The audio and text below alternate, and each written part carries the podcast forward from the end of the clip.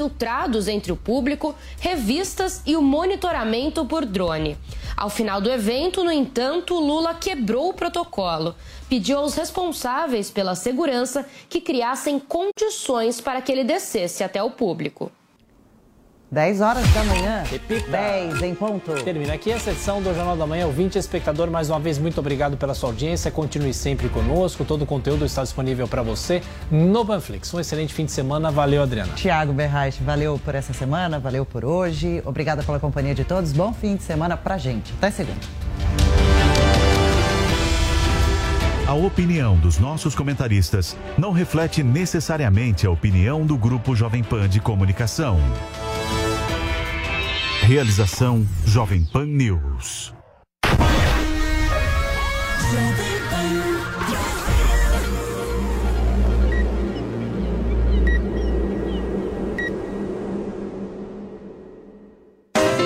Jovem Pan Morning Show. Oferecimento Loja e 100. 70 anos realizando sonhos. Ainda bem que tem. Loja e 100.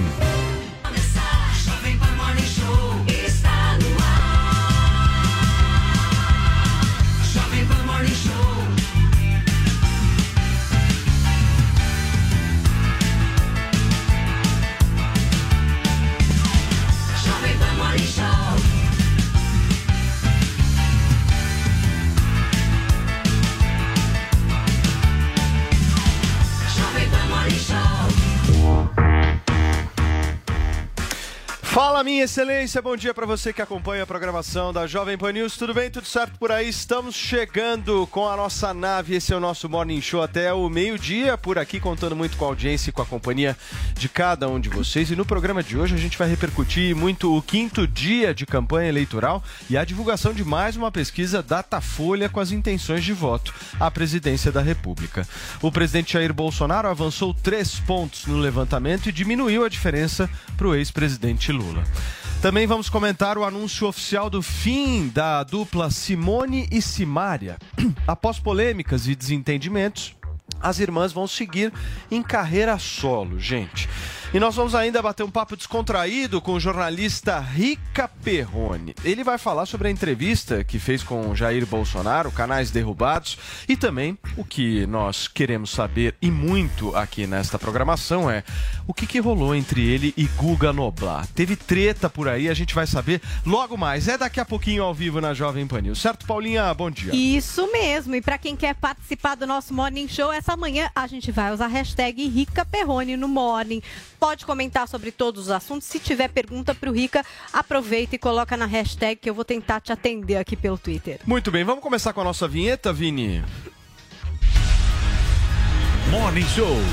Eleições 2022. E nesta quinta-feira, quarto dia de campanha eleitoral, foi divulgada mais uma pesquisa Datafolha de intenções de voto para a presidência da República e o Vitor Hugo Salina preparou uma matéria com todos os detalhes e os números para a gente agora. Segundo o levantamento, o ex-presidente Lula do PT lidera a disputa no primeiro turno com 47% das intenções de voto, contra 32% do atual chefe do executivo, Jair Bolsonaro do PL. Ciro Gomes do PDT pontuou 7%, Simone Tebet do MDB 2% e Vera Lúcia do PSTU 1%. Pablo Marçal do PROS, Roberto Jefferson do PTB Felipe Dávila, do Novo, Sofia Manzano, do PCB, Leonardo Pericles, da UP, Soraya Tronic, do União Brasil e José Maria Emael, do Democracia Cristã, não pontuaram. No total, 6% dos entrevistados afirmaram que votariam em branco ou nulo. 2% afirmaram que não pretendem votar ou que estão indecisos. Lula também aparece em primeiro lugar na pesquisa espontânea. O petista tem 40% das intenções de voto contra 28% de Jair Bolsonaro. Ciro Gomes aparece na sequência com 2%. Simone Tebet, do MDB, tem 1%. 2% mencionaram outros candidatos. 6% disseram que votariam em branco, nulo ou em nenhum dos candidatos. 22% não sabem ou não puderam responder. A simulação de um segundo turno entre Lula e Bolsonaro indica a vitória do petista na corrida presidencial. O ex-presidente pontuou 54% contra 37% de Bolsonaro. Neste cenário, indecisos, brancos e nulos somam 10%. E olha só, gente, nessa pesquisa, 5.744 eleitores foram entrevistados entre os dias 16 e 18 de agosto e a margem de erro é de dois pontos percentuais para mais ou para menos. Esse levantamento está registrado no Tribunal Superior Eleitoral sob o protocolo BR-04-04-2022. Vamos conversar um pouquinho a respeito disso, Cubaninha? Eu Ai, quero que saber os seus destaques, meus, meu amor, justamente Ah. em relação a este Datafolha. É bom pro Bolsonaro ou não? Nossa, Paulo, a nossa audiência vai achar que eu não tenho palavra, né? Que eu falei aqui que não ia comentar mais sobre pesquisa até a última semana de eleição. Mas vamos comentar, eu sempre acabo abrindo uma exceção. Olha, a Folha, a da- o Datafolha pertence a quem? Ao Grupo Folha, certo? E aqui na Jovem Pan, acredito que foi ontem, trouxemos aí os números do faturamento com publicidade da Folha de São Paulo durante os governos do PT. E vamos refrescar então aqui. No primeiro governo Lula, o, a Folha né, arrecadou aí com publicidade 213 milhões de reais. No segundo governo Lula, 158 milhões de reais. E no primeiro governo Dilma, 93 milhões de reais. E por aí vai, né?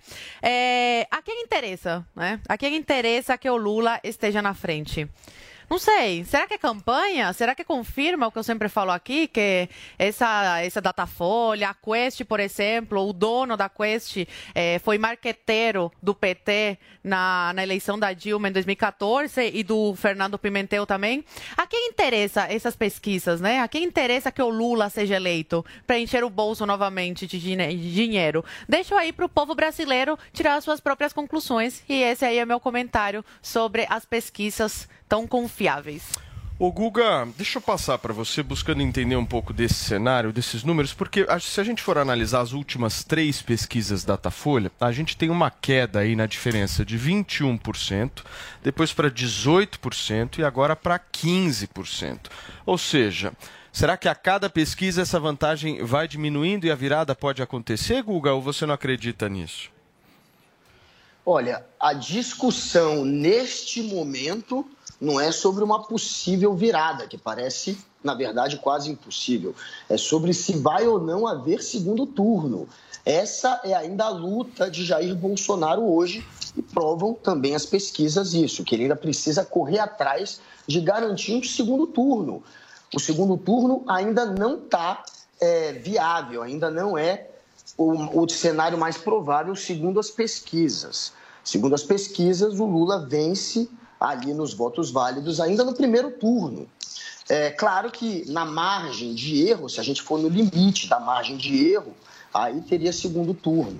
Então, eu ainda aposto que haverá segundo turno. Eu acho que o Bolsonaro ainda tira mais alguns pontos. Não é possível que um presidente que tem a caneta, que tem bilhões para injetar e está injetando esses bilhões nos eleitores, diretamente nos eleitores, com vale gás, com vale táxi, é, baixando o preço do, da gasolina na marra, enfim. Com essas medidas, com o Auxílio Brasil com 200 reais a mais, é óbvio que ele vai ter que ter algum resultado eleitoral, até porque a ideia dele é só eleitoreira. Ele está fazendo tudo isso só em troca de votos. E é, nessa pesquisa agora do Datafolha, ele cresceu naquele eleitor que recebe de 2 a 5 salários mínimos. Ele não cresceu nos que recebem o auxílio. Isso é muito ruim para ele. O aux... A expectativa, a sensação de que vai aumentar, costuma dar mais votos do que quando ele de fato recebe aumento. Quando a pessoa de fato recebe o dinheiro e vê que o leite aumentou, que o mercado continua caro e que, ele, que aquele 200 a mais não fará essa diferença toda. Então, nem a expectativa e nem o primeiro recebimento do auxílio geraram é, um aumento é, na votação do Bolsonaro Mas, Guguinha, nesse público. Guguinha, posso Oi. fazer um apontamento? É, Claro, como é que favor. não gerou um crescimento do Bolsonaro se a diferença caiu de 25 para de 21 Então, para é isso 15? que eu estou explicando.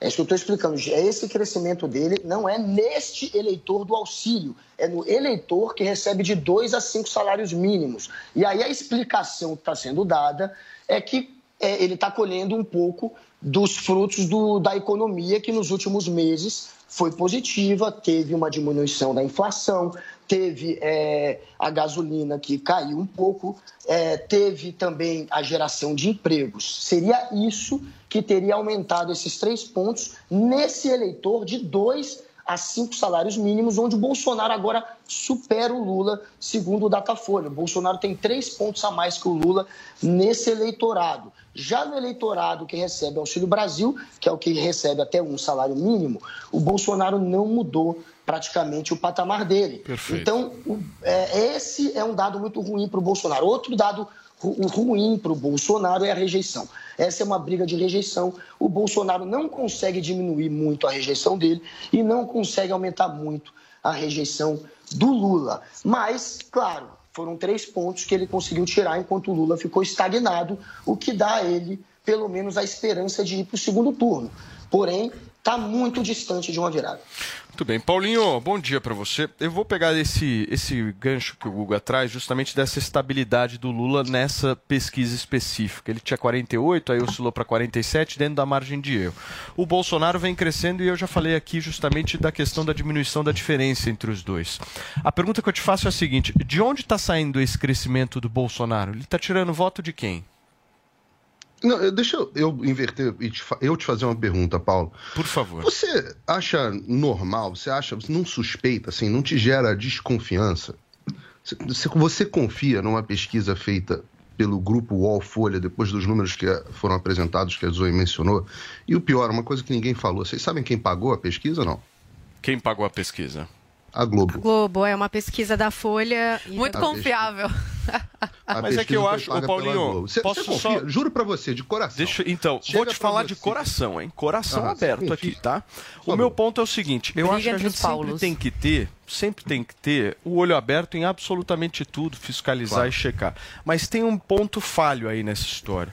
O que o Datafolha está trazendo aqui, todos os outros institutos de pesquisa, praticamente, com exceção de um ou dois, E a Quest? estão trazendo. É confiável? Então, assim, o ponto é o Não. seguinte: o que eu sou contra é de que é colocar dono. todos os institutos de pesquisa como se fosse tudo igual. Aí eu, aí eu sou contra, entendeu? Eu também sou contra, mas por isso que eu te perguntei. Aí não é, só que não é verdade a premissa que você fez, que todos os institutos estão trazendo a mesma coisa. Mas quais não estão? Quais não estão? Vou falar. O Datafolha, por exemplo, está mostrando uma diferença de 15 pontos entre o Bolsonaro e o Lula, né? Uma pesquisa de dois, três dias atrás, do Poder Data, eu imagino que você confie tanto quanto o Datafolha, Sim. mostrou a diferença de seis pontos. Você entende que, assim, a metodologia pode variar, mas a, a ciência estatística é uma só. Eu, eu estudei isso pra caramba na minha vida. A ciência estatística é é uma só. A, va- a variação tem que acontecer dentro da margem de erro e dentro do intervalo de incerteza. E não é isso que está acontecendo. As duas não podem estar certas ao mesmo tempo. E eu posso até explicar algumas diferenças. Por exemplo, uma coisa que chama muita atenção, e eu, não vejo quase ninguém falando na imprensa, mas até porque quase ninguém tem informação é, é, estatística dentro, dentro da imprensa. Então, eu digo para você assim: estão entrevistando, uma coisa que já identificaram aqui nos Estados Unidos é que o modo de vida e os valores das grandes cidades para as pequenas cidades mudou muito. Né? Então, a forma e os valores como vivem as pessoas nas pequenas, nas pequenas cidades americanas e nas pequenas cidades, nos pequenos municípios brasileiros, é muito diferente das grandes cidades. Então, quando você pega, o Datafolha não divulgou, eu procurei, mas ele ainda não divulgou. Quando você identifica e pega um, um- um país como o Brasil, com 5 mil e, e varalhada municípios, e você identifica e entrevista gente só nos 140 maiores, você gera um desvio na pesquisa gigantesco. E eu vou dizer para vocês que tem um outro levantamento, foi um levantamento interno, eu não posso divulgar para vocês eh, a fonte, mas eh, só para as pessoas entenderem que quando você chega nos municípios de 15 a 50 mil habitantes, a diferença do, do- do presidente Bolsonaro à frente do Lula é gigantesca. Ela reduz um pouco de 50 a 200 mil habitantes e o Lula, de fato, levantamentos eh, internos que eu confio, acima de 200 mil habitantes, o Lula tem alguma vantagem. Mas se você entrevista só os maiores municípios, você gera um desvio no resultado absolutamente significativo do ponto de vista estatístico. Então, tem várias outras formas. Eu estava vendo o questionário do Datafolha, eu perdi um pouco mais de tempo para fazer a a pergunta do questionário do Datafolha, e você vê perguntas que influenciam o resultado do eleitor. Perguntas do tipo, ah, coisas que você não deve colocar e que a ciência estatística recomenda que você não coloque dentro de um questionário de pesquisa eleitoral. Você faz um questionário separado, entrevista outra população.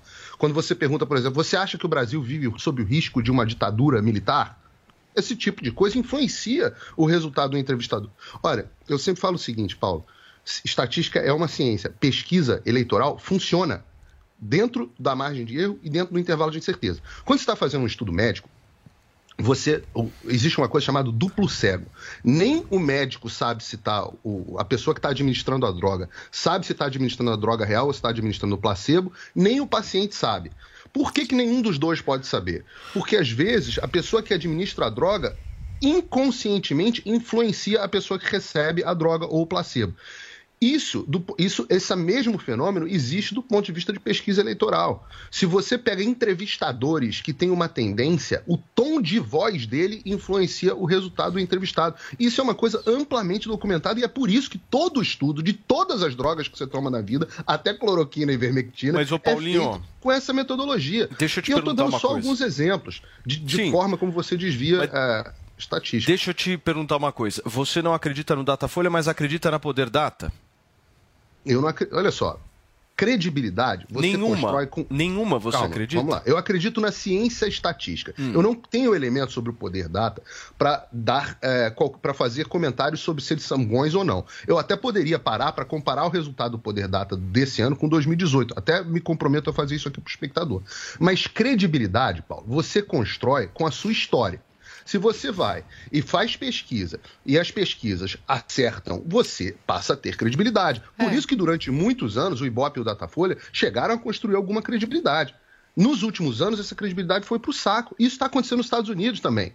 As pessoas pegam, eu, ó, hoje, hoje, hoje, eu recebi isso hoje, tá? É, pesquisas da Fox News. Fox News. A diferença de 2020 do resultado das urnas para os democratas, em favor dos democratas, eu vou te dizer, Arizona, 9,65 erros, é, é, é, pontos de erro em favor da esquerda. Ohio, 9,6. Flórida, 9,2. Michigan, 7. E eu posso continuar aqui. E sempre, sempre para a esquerda. O único estado que as pesquisas da Fox News acertaram dentro da margem de erro foi a Flórida. Ô, Não, Perdão, Paulinho. foi a Geórgia. Então, assim, as pessoas têm que. que você tá credibilidade você constrói e destrói. Eu entendo o que você está dizendo. Eu só acho que as pessoas que estão nos acompanhando, e todos nós aqui, às vezes a gente pode fazer um erro de raciocínio aqui. Porque a gente imagina, por exemplo, quando a gente fala o seguinte, Paulinha, ah, a pesquisa errou. Pô, mas que pesquisa? Aí a pessoa pega a pesquisa, sei Todas lá, do erraram. mês. Não, mas aí, aí a pessoa pega, sei lá, a, pessoa- a 2018. pesquisa do mês de agosto, setembro, enfim. Faltam 30, 40 dias para a eleição. A pesquisa, ela não está trazendo o resultado da eleição. Ela está trazendo o resultado do dia que foi É, entrevistado. mas é- a, a E virada é, pra muito brusca, entende? Eu sei, mas, mas é para isso, gente. A virada o cenário, acontece, assim. é Mas, para por isso exemplo, que existe só- campanha eleitoral. Só um Senão ponto não aqui, ó. existiria O pa- campanha o eleitoral. Paulo Então, pra que que a gente debate cresce- sobre isso Gente, três mas, por exemplo, ó, vocês não acham disso, não tem que isso é bem incrível que, por exemplo, o Bolsonaro este- esteja colhendo uma melhora pelos números da economia e que, por exemplo, o preço da gasolina mais baixo esteja influenciando uma parcela da população que não é exatamente a do auxílio, como trouxe o Guga, mas é aquela ali, enfim, que vai ser mais beneficiada com isso, que talvez ele tenha convertido mais votos agora? Isso, isso não é alguma análise muito crível e muito factível isso- baseada numa realidade gente? Assim algo até lógico se ele beneficia as pessoas se a inflação melhora se é, a gasolina baixa uma parcela da população chega à conclusão de que talvez meu voto seja do Bolsonaro. Isso não é crível gente? Eu acho vocês acham isso totalmente deslocado da realidade totalmente amalucado? Fala, Zui. Não, tá Não, tem gente Tá que correto. muda, que muda o voto por eh, como a economia está se desenvolvendo. Se a economia vai mal, tem muita gente, né, do nosso cotidiano mesmo que fala, não vou votar nele porque joga toda a responsabilidade da inflação e, enfim, de tudo no colo do Bolsonaro. Pra, é muito fácil, né, esse discurso simplista, jogar tudo sempre no colo do presidente da República, sendo que é um cenário mundial. Tem muita gente que muda seu voto em, segundo é- a economia. essa leitura Só que também tem outra desse crescimento, ela é parcela. incrível. que é- não dá pra gente ignorar o fato das pessoas que pagam essas pesquisas. E não dá pra ignorar também os números que eu trouxe aqui. Então, a Mas, Folha de São Paulo se beneficiou muito Mas, durante os exemplo- governos do PT, Mas, por durante exemplo, os governos ó, da esquerda. Para um ele é bom que volte a esquerda para o poder. Olha só, eu, por exemplo, eu acredito nos números do Instituto Paraná Pesquisas, mas então eu não posso acreditar no Instituto Paraná Pesquisas porque ele presta serviço para o governo federal? Não, eu não acredito em nenhum tipo de pesquisa. Eu acredito na pesquisa que eu vejo do po no po o povo na rua. E isso eu acredito. Porque tá tudo sus- suscetível ao erro. Tudo pode mudar muito rápido. Não acho isso correto também, não. Acreditar só no povo na rua. É, o povo Eu não acredito em nenhuma um- pesquisa, Figueiredo. Desculpa. Não, mas, mas eu vou te explicar qual é o problema. Sempre alguém, eh, esses institutos de alguma forma sempre recebem de alguém, né? E aí vão Não, você está correta, você tá correta nisso. É, Isso é é é mais do que isso.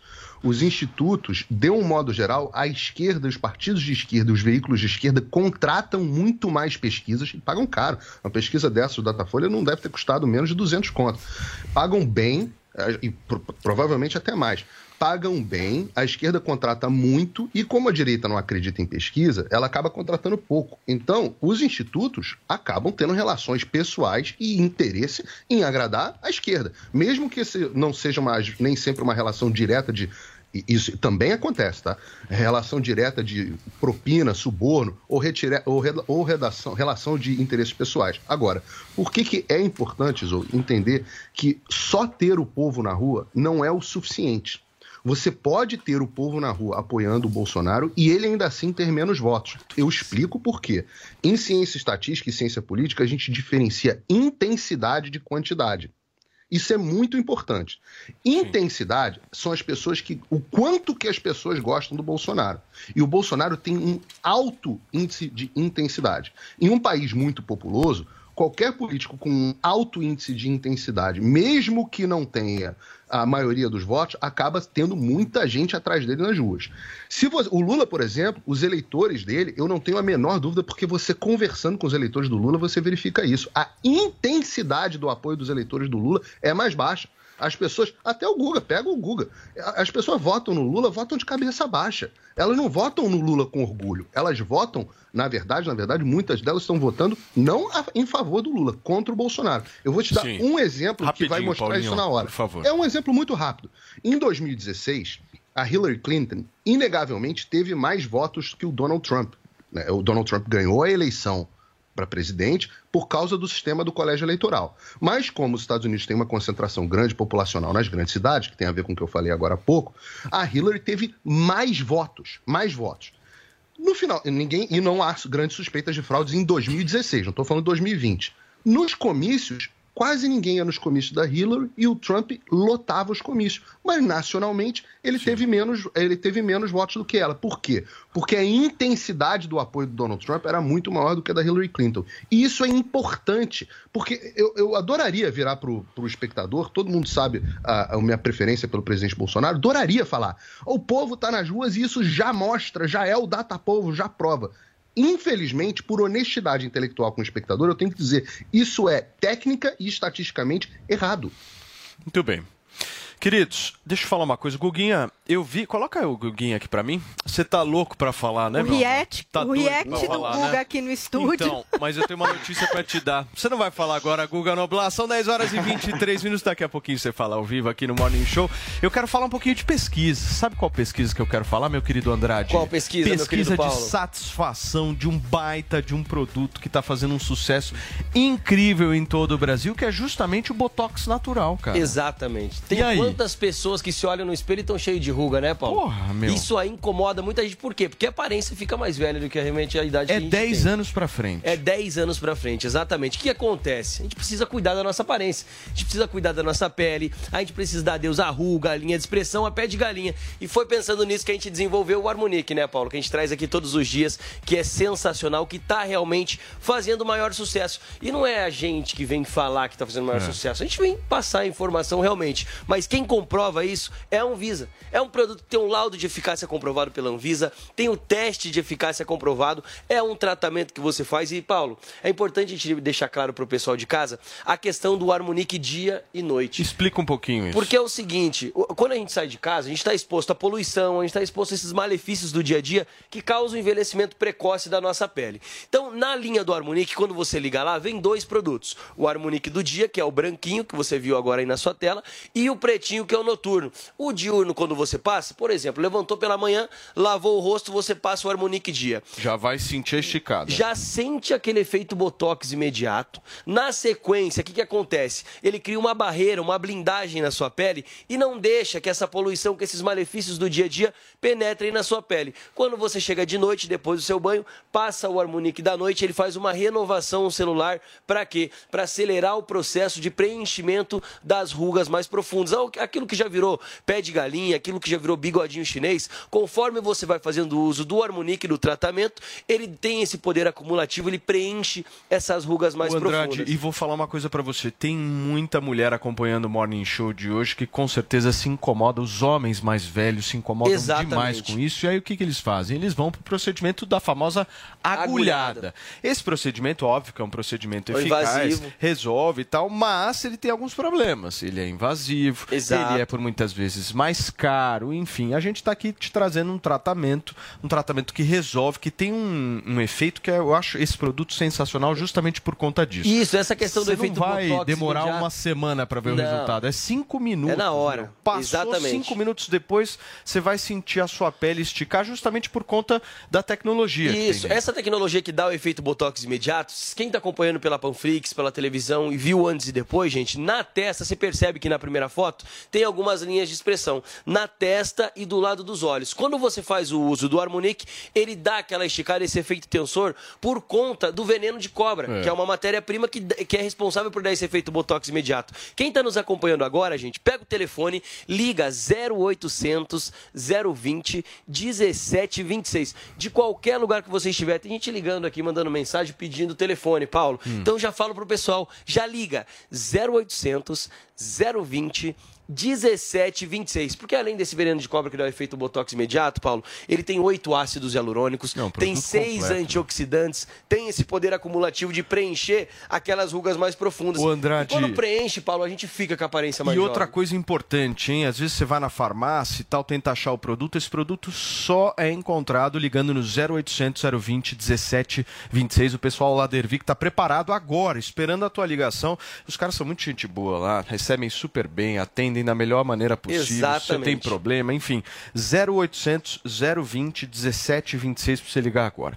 Sexta-feira, último dia da Diga lá. semana, certo? Você Certíssimo. não me venha com micharias aqui neste programa. Eu quero saber o que nós teremos de promoção. Ontem a Paulinha ofereceu um brinde muito bacana. Maravilhoso. Que foi o maior sucesso, tá, Paulinha? Já vou deixar Ainda bem. bem claro que foi o maior sucesso. Então, hoje, para os nossos ouvintes que ligarem, a gente vai res- res- repetir, né? A linha promoção de corpo? Exatamente. Vamos dar a linha Maravilhoso. corpo de brinde para a audiência que levar o Harmonique com 40% de desconto. Então, ligou agora 0800 020 1726, garante 40% de desconto, mais o brinde, que é o quê? Que é a linha corpo Que é essa linha que a Paulinha falou. Maravilhoso para que estria, celulite, hidratação maravilhosa. Eu Exatamente. Olha o ativo que tem na ponta, por exemplo, do redutor de medida e celulite. Nossa, Ele tem um ativo na ponta, um pumpzinho, então é sensacional. Esse daqui é o redutor de medida e celulite e tem o redutor de estrias. Esses dois Esse aí é produtos- meu preferido, é muito dois hidratante, muito completam bom. a linha corpo. Então, gente, a mulherada aproveita. tá doida atrás disso. Aproveita, 40% de desconto, parcela o restante em 10 vezes sem juros, entrega a ligação gratuita e mais a linha corpo de brinde pra você e a caneca oficial do Morning Mas Show. a pergunta que eu te faço é o seguinte: Diga lá. são 10 e 28 até que hora você vai Nós permitir separamos isso? a mesma quantidade Hum. de ontem, ficou acessível, ficou tranquilo, então a gente vai repetir hoje Tá. os 500 primeiros que 500 ligarem para aproveitar o desconto e os brindes. Então,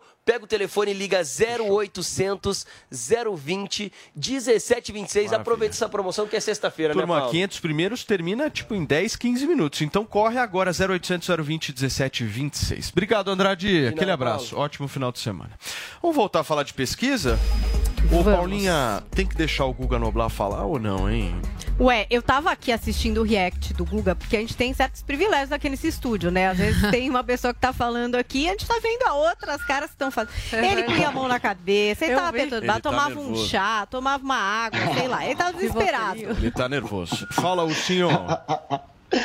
Ai, é porque é incrível, né? A tática é a mesma sempre dos bolsonaristas. Eles tentam desqualificar a mensagem, o mensageiro, no caso a pesquisa, as pesquisas, que eles precisam desqualificar todas. O mais interessante é que essa semana a gente teve três: IPEC, Quest, Datafolha. A expectativa era que o Bolsonaro ia melhorar nas três. Não mudou nada, IPEC, Quest. Poder E dar. no Datafolha ele conseguiu, é, ele conseguiu melhorar três pontinhos no Datafolha. Poder Data também não mudou praticamente nada, mudou um ponto. Então, ele permaneceu a mesma coisa em todas as pesquisas que a mídia confia. E é interessante que esses que desqualificam essas pesquisas são os que depois trazem a Brasmarket, que é uma pesquisa que sequer faz parte da Associação de Pesquisas do Brasil e que é a única pesquisa que a família Bolsonaro confia, porque faz uma pesquisa por ano, sempre com Bolsonaro na frente. Aí não dá, entendeu? Pra gente desqualificar as que têm história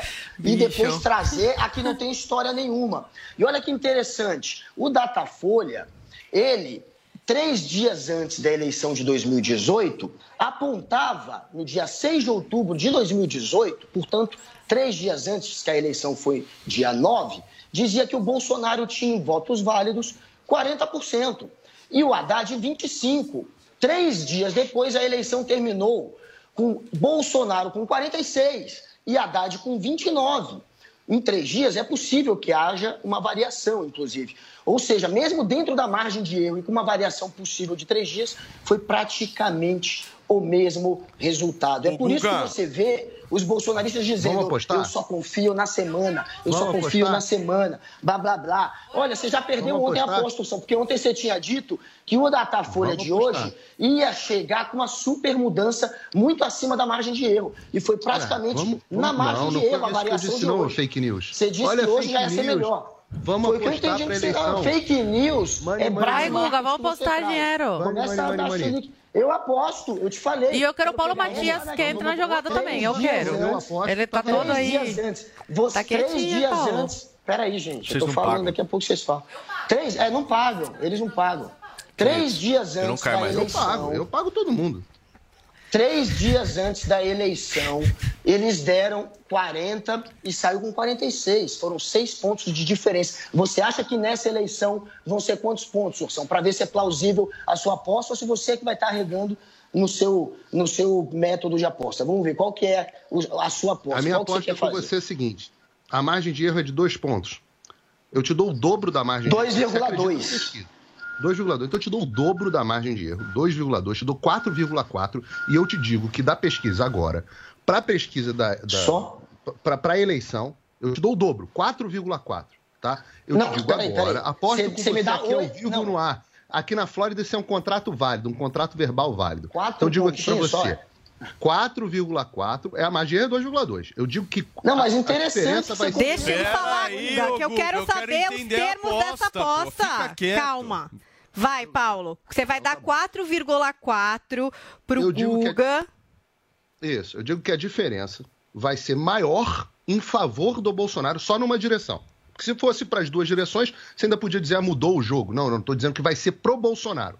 A diferença vai ser maior do que a margem de erro. A mudança da diferença vai ser maior do que a margem de erro. Ou seja, se hoje está 15 pontos a diferença, eu digo que chegando na semana da eleição, a diferença vai ser menos de 11, 10, qualquer coisa do tipo. E digo que e ainda digo mais, quando chegar para a eleição, a diferença ainda vai ser maior. Eu estou apostando aqui. Pró-Bolsonaro, né, Paulo? Pró- sempre, sempre a diferença vai diminuir para o Bolsonaro se tornar mais próximo do Lula. Se a diferença mudasse para qualquer lado, pode- aí a aposta é, se torna menos interessante. Eu estou dizendo Não, mas o seguinte: eu aposto que o Bolsonaro vai subir no Datafolha mais do que o dobro da margem de erro quando se aproximar da- das eleições. E como é que eu sei disso? Porra, eu tenho que ser muito gênio para saber que a diferença vai ser só numa direção. Eu sei porque eu chamo isso de aterrissagem forçada na realidade. Os institutos vão mentindo menos porque tem que mentir menos justamente para abastecer seu argumento. Não, na semana da eleição, na semana da eleição você passa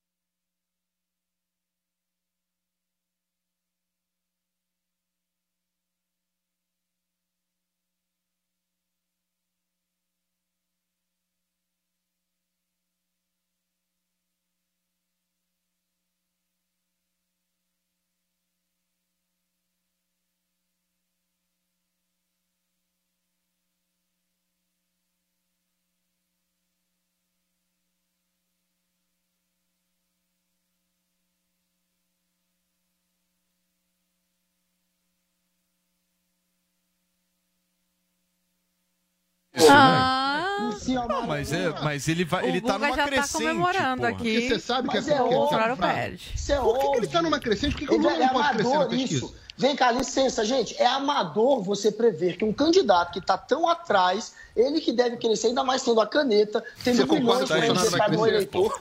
Eu não tenho a menor dúvida, eu estou falando isso há meses, que o Bolsonaro então, vai crescer, deve ter uma. Então, você pesquisa o uma O que eu acho interessante... Não, sabe o que aconteceu agora, Ursão? Você acabou de admitir que você confia no Datafolha. Você só oh, quer o Ah, sim, né? Mas só ai, eu nunca ia a capacidade de Olha distorcer as é coisas. Né? Olha como ele... Não, licença. Licença ele confia tanto no Datafolha que ele sabe que Bolsonaro vai acabar o primeiro turno atrás de Lula e que, no máximo, vão ter quatro pontos de erro do Datafolha.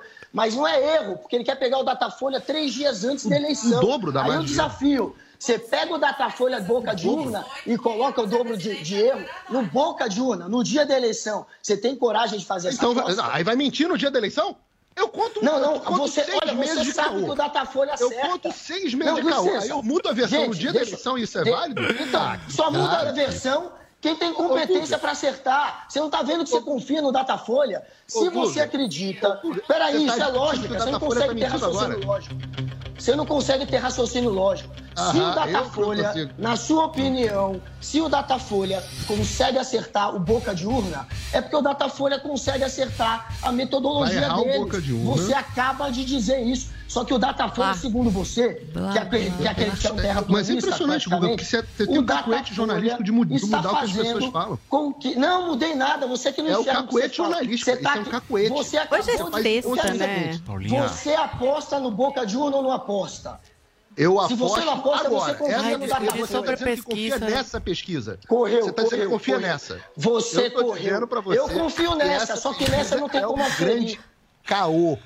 Essa Vou falar um negócio pra vocês. Essa foto que tá aparecendo aí compromete. Ela não vai ter aposta, então não quero me envolver na discussão. não vai ter dinheiro envolvido, então não quero. Ah, eu queria ganhar uma graninha aí. Eu tô querendo apostar. A pesquisa tá aí.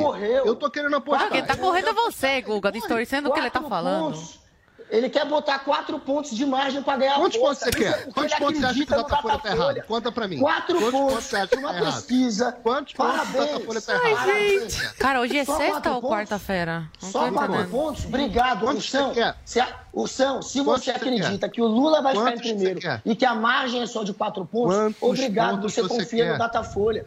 Eu estou te dando o dobro margem de. Conta quantos Para não entender e você que, eu acho que é por tá aí mesmo. Eu acho que a margem de erro vai ser por aí, que nem foi na eleição passada. Ô, Guga, a, é, não é você tá gritando, tá hein, meu? Tá é nervoso. É, é porque eu não consigo ouvir, me ouvir, ele fala. Gente, por que vocês não apostam o básico? Quem vai ganhar, cada um bota dinheiro em é. um. Isso.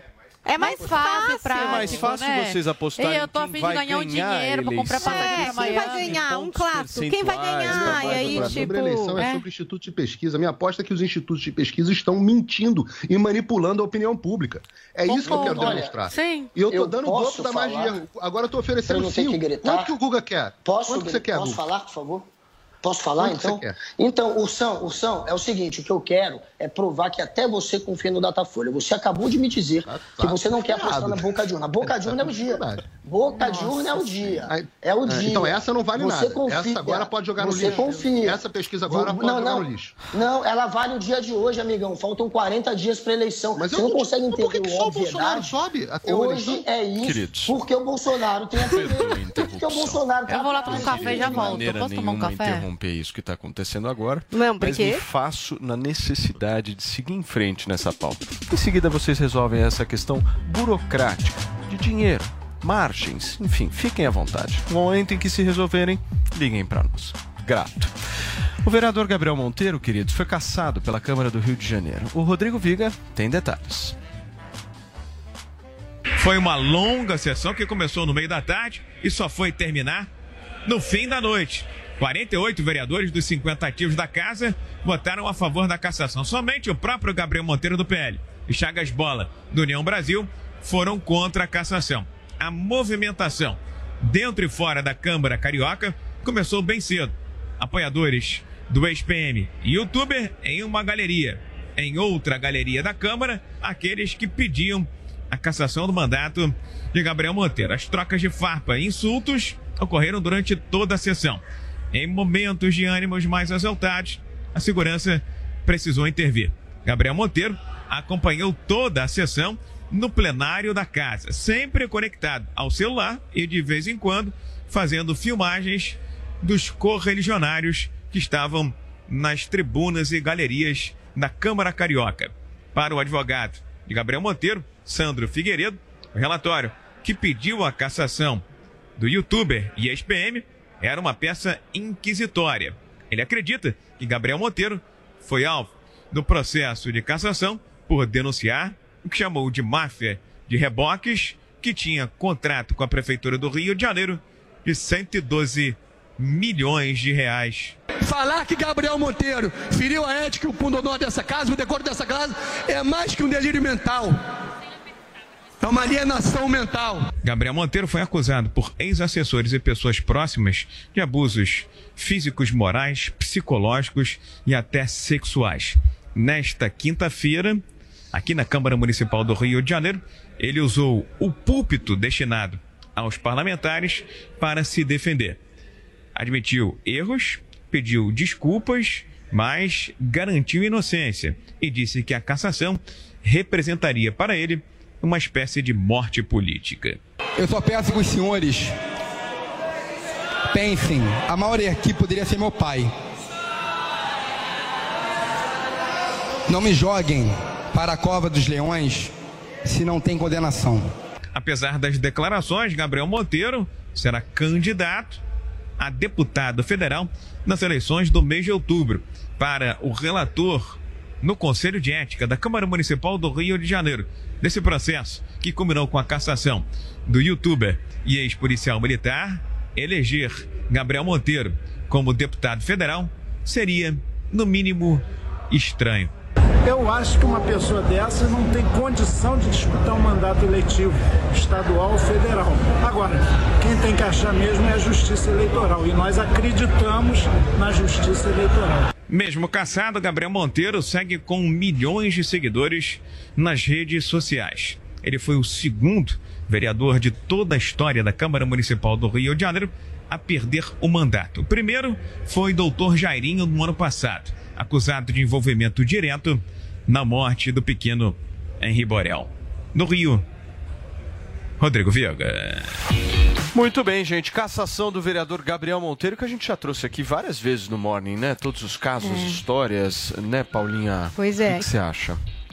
É uma coisa louca isso, né? Porque não tem como ele trouxe ainda, enfim, criminalmente, ele ainda está respondendo, É. ainda é um processo, aí ele é caçado, mas aí ele pode concorrer a deputado candidato, federal e pode ser eleito, assim.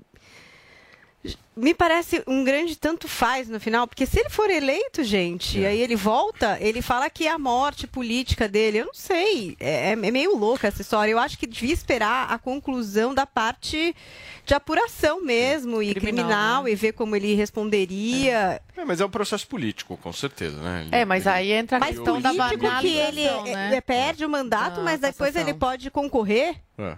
É meio maluco Paulinho, isso, não é? vou pedir pra você ser bem breve, justamente por conta dessa questão do. Não temos? Não temos o Paulinho, tô- mas ele me ouve? Tá me ouvindo, Paulinho? Então, por favor, eu queria que você Temos pudesse comentar um agora. O Paulinho tá aqui. Eu queria que você pudesse comentar um pouquinho a respeito do, da questão do decoro parlamentar, né? Porque isso é um negócio bem suje- subjetivo, né? Pois é, olha, se o Gabriel Monteiro estivesse aqui nos Estados Unidos, ele estaria preso, tá? Aqui, na maioria dos estados, a idade de consentimento é de 18 anos, não importa se você sabe a idade da pessoa não, mesmo que ela minta. Posto isso, o Gabriel não está nos Estados Unidos, ele está no Brasil, né? A idade de cons- consentimento é 14 anos, eu acho até deviam mudar isso, mas as, as pessoas são julgadas pela lei da terra que vivem. O que eu acho que chama muito atenção nesse caso é o fato do Gabriel Monteiro, assim como vários outros parlamentares, existe uma epidemia de cassação de mandato por políticos. Então, o, o que que é um mandato, gente? Mandato somos nós do povo elegendo alguém para ser nosso representante.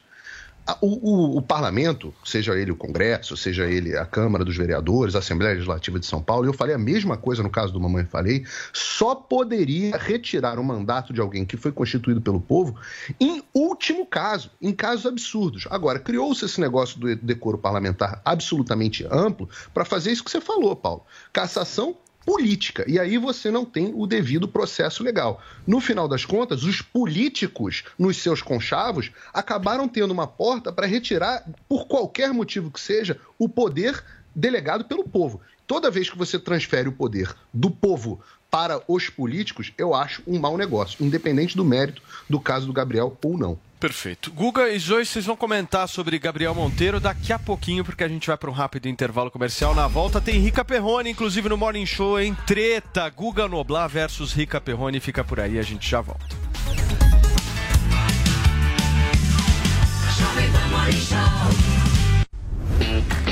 Olá, mulheres positivas! Eu, Fabi Saad, recebi duas das estrelas do Team Music Mulheres Positivas, Lineker e Luísa Sonza. Então anota aí, domingo às 10 da noite, na Jovem Pan e também no aplicativo Panflix. Te espero! Oferecimento TIM. TIM e Mulheres Positivas. Um app com oportunidades para você. E Huawei. Há 24 anos no Brasil. Parceiros no presente, parceiros no futuro. A D21 Motors tem os carros mais desejados do mercado em condições imperdíveis. Toda a linha Caoa Sherry com taxa 0,99% ao mês, entrada de 65% e saldo em 36 parcelas, ou seguro total grátis, ou IPVA 2022 e emplacamento total grátis. Acesse d21motors.com.br barra ofertas e consulte condições. No trânsito, sua responsabilidade salva vidas. Carnezinho das lojas 100 é o crédito mais fácil, mais rápido e barato, porque tudo é resolvido nas lojas. É sensacional. No carnezinho das lojas 100, você pode comprar sem entrada com até 50 dias para começar a pagar. Pode escolher o dia do vencimento ou adiantar o pagamento e ganhar desconto. Pode pagar em qualquer filial das lojas 100 e assim conferir as novidades e aproveitar as promoções. Carnezinho é nas lojas 100. Há 70 anos tem alguém, ainda bem que tem Loja 100. Jovem Pan Morning Show. Jovem Pan Morning Show. Você ouve a melhor rádio. Jovem Pan. This is number one. A melhor música. Conversations with a stranger I barely know. This station plays my to say goodbye. One radio, all the hits. Esta, I love the radio station. É a Jovem Pan.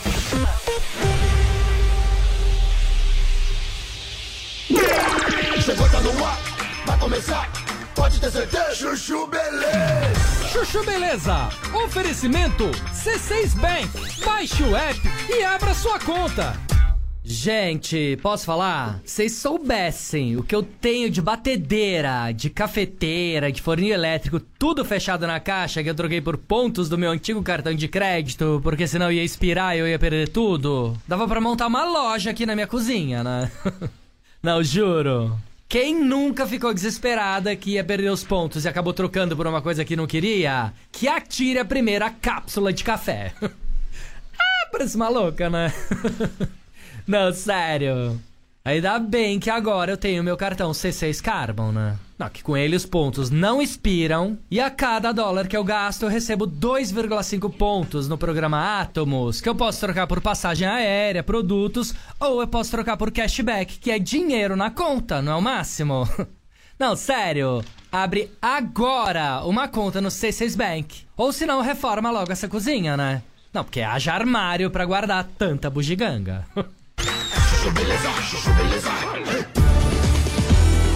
Sandra, meu nome é Sandra. Gente, posso falar? E os preços em Nova York, me fala? Não, sério. Inflação americana fez os preços explodirem naquela cidade, né? Um hambúrguer e uma coca, 75 dólares. Você acha que pode? Virei pro Rô, meu marido, falei: prepara o jatinho que a hora de ir pra Nova York é agora, né? Não, porque com esses preços vai ter zero brasileiro circulando na Big Apple, concorda? ah, parece maluca, né? Não, sério. Dá bem, né? Nesse ponto eu sou obrigado a concordar com o Paulo Guedes. Tava estranho aquele bando de brasileiro andando com sacola na Quinta Avenida, concorda? Juro que eu me perguntava, eu falava, gente, Onde esse povo arruma dinheiro pra estar aqui fazendo compra? Era muito brasileiro cafona circulando, lembra? Mas agora não. Inflação deu aquela selecionada, né? E agora Nova York tá perfeita. Agora quando eu ouço algum brasileiro falando português, ao invés de me esconder, eu até quero ficar amiga. Que eu falo, esse aí deve ter dinheiro, né? Pra estar aqui. ah, parece maluca, né? Não, sério. Graças a Deus as coisas finalmente estão voltando pro lugar. Sandra, meu nome é Sandra. Chuchu Beleza! Quer ouvir mais uma historinha? Então acesse youtube.com barra chuchu beleza. Permaneça ali com aquele, com, enfim, com São todas 10 as horas, prerrogativas de um político. são 10 horas e 50 minutos. Nós estamos ao vivo aqui na Jovem Pan News para vocês que chegaram agora, discutindo um pouco a cassação do vereador Gabriel Monteiro. Só seguindo nessa tua linha, se quem mentir precisa ser cassado, então nós temos que acabar com a Câmara Municipal do Rio de Janeiro. Então, né? claro, a gente hoje sabe que no Brasil a gente não leva ao Não, pé né, da letra isso. tentando- Agora, no caso do Gabriel Monteiro, Hum. pô, é muito mais grave, é uma mentira para esconder uma história que ele estaria expondo uma menor de idade com um vídeo de sexo, fora as manipulações que ele fez com criança. Isso é muito grave. É claro que não vai ser qualquer mentirinha. Promessa de campanha não cumprida é o que você mais vai ter, inclusive, e vai partir de todos os políticos. Tem que ser uma coisa grave. Esse é um caso muito grave. E aí a Paulinha relembrou: será que ele vai poder ou não ser candidato? É, Ele é candidato, caso- né, hoje? Ele é Hoje candidato, Ele é candidato hoje. Enquanto ele é. Por enquanto ele, é. Ele e a se- mulher, se eu não me engano. A irmã, irmã. ele e a, irmã. mulher. E a irmã, e a irmã, desculpa. irmã, irmã. A irmã é candidata na Alerj e ele é candidato a deputado federal. Ok. Agora, se essa decisão tivesse acontecido duas semanas atrás, até o dia 5, é, que era o dia que, a, que era a data limite para impugnar chapas, ele perderia é, a candidatura pela lei da ficha limpa. Agora, como já aconteceu esse período, eles têm que entrar na justiça eleitoral. Vira uma coisa mais burocrática. Seria muito simples é, ele não ser candidato. Muito Agora, bem. tem um processo maior, mas pode acontecer. sim. Dele não ser candidato? Boninha, você. Dele, ou dele, se depois de eleito, perder a, é, a, a, a candidatura. a- A, Perfeitamente. vaga. Preocupação. Eu não morro de amores pelo eh, Gabriel Monteiro. Acho que tem que ser investigado mesmo. Eh, as atitudes dele eu não gosto. Isso me rende bastante críticas aí do pessoal da direita que gosta bastante dele. Mas opinião é opinião, cada um tem a sua, tem a sua percepção. Agora, me preocupa muito essa questão de, da perseguição política, né? Deputados ou vereadores que não gostam do coleguinha vão lá, se juntam com outros que não gostam e permitem aí a cassação. O Gabriel, ele tem várias acusações contra ele, eh, tem que tá, continua aí sendo investigado, não teve, o processo não foi concluído ainda, então não tem um motivo para essa cassação, porque até agora é tudo acusação. Ah, mas tem vídeo dele com a menina. Tem, mas a menina sabia que estava sendo gravada, foi com o consentimento da menina. Se não tivesse sido com o consentimento dela, aí a gente estaria falando de outra história. Mas a menina sabia do que ela estava fazendo. E aqui no Brasil a lei permite, né, que com, com menos de 18 a menina faça, né, o que essa eu menina acho que permite estava a fazendo. relação sexual, mas eu acho que não permite, Não permite filmar, vazar. Sim, e mas publicar. Não, eu, não assim, permite. eu acho pavorosa, Não é, é, é, pavorosa toda essa história, enfim. Mas eu não vejo motivo concreto, assim, ainda não ter sido concluído aí a investigação. As investigações estão em curso, entende? Eu vejo mais como uma perseguição política e eu vejo isso com maus olhos, porque a qualquer momento, se você não gosta do teu colega, você vai caçar o mandato dele, que foi, o, o Gabriel foi eleito democraticamente, as pessoas o colocaram lá. Então, acredito que na eleição, essas, esses mesmos eleitores têm que pensar: será que vale a pena dar meu voto de novo para ele ou não? Porque a gente vive numa, num- numa democracia. Quem colocou lá também tem o poder de tirá-lo. E eu, o povo, no caso. Não, só ia falar, é, sempre a gente fez essa comparação aqui, né, desse uso dos políticos que, por exemplo, não gostam do Gabriel para irem lá e caçarem o mandato dele. E sempre a gente trouxe também um comparativo com a história até do Mamãe Falei, né, que acabou tendo Ah, é ali diferente. os seus direitos caçados e por mensagens que ele trocou também que não eram ações, eram mensagens repugnantes e tal. A gente discutiu bastante sobre, sobre esse assunto, né? Mas o Mamãe Falei acabou dois. perdendo os seus direitos políticos, né? Não pôde aí, é, enfim, por uma questão de prazo. É. E agora acontece aí isso Agora com o Gabriel. Vamos ver se ele vai manter Eu esses direitos ou ambos. não. Vocês não acham que é a mesma história ou vocês acham Não, que é acho diferente? diferente. Já falei isso aqui no programa. Não é a mesma história, mas também não é tão diferente assim, Mas né? envolve É, direito o- internacional. O, princípio é o mesmo. O princípio é o fato de um grupo de parlamentares estar se reunindo para, num critério subjetivo, retirar alguém do poder. Essa história de que ah, eles também foram eleitos pelo povo não funciona assim. Eles foram eleitos pelo povo para outra coisa, não para retirarem o mandato de quem foi eleito pelo povo. Se fosse assim, se não tivesse que haver critério, bastava um grupo que tivesse a maioria se juntasse para remover a maioria, a remover a minoria. Democracia, né, esse é o, o, o que se chama de dilema madisoniano, democracia existe para as duas coisas. Para você ah, proteger o interesse, a vontade da maioria, mas também os direitos da minoria.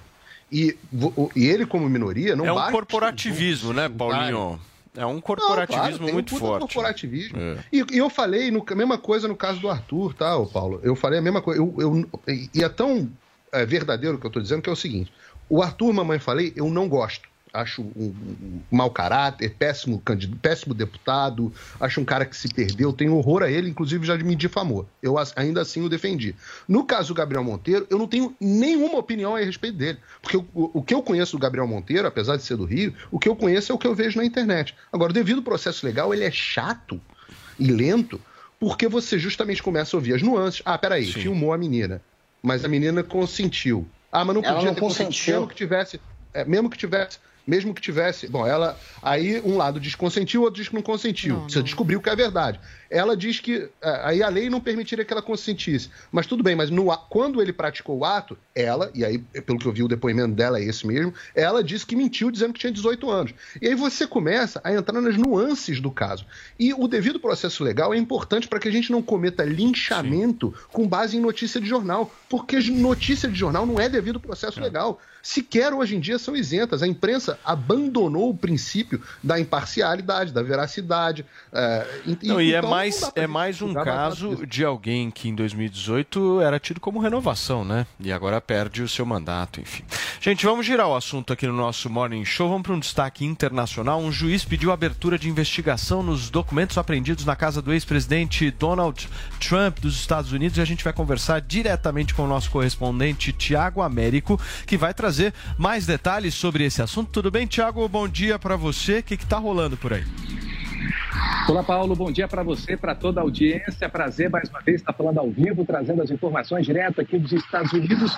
E é isso mesmo que você já adiantou aí. Um juiz federal ele determinou, ou seja, ele ordenou que o Departamento de Justiça aqui dos Estados Unidos faça uma espécie de relatório minucioso dizendo qual foi o objetivo, o motivo que levou aquela mega operação desencadeada com busca e apreensão, essa operação feita por policiais federais, o FBI americano, na mansão do, do- do pre- ex-presidente Donald Trump, lá na Flórida, no sul aqui dos Estados Unidos. Isso aconteceu no início do ano, vem chamando a atenção da imprensa internacional, principalmente a imprensa americana, que também entrou com uma ação na justiça pedindo para que todos os detalhes, os motivos e os documentos também sejam é, abertos para a população e divulgados pela imprensa norte-americana.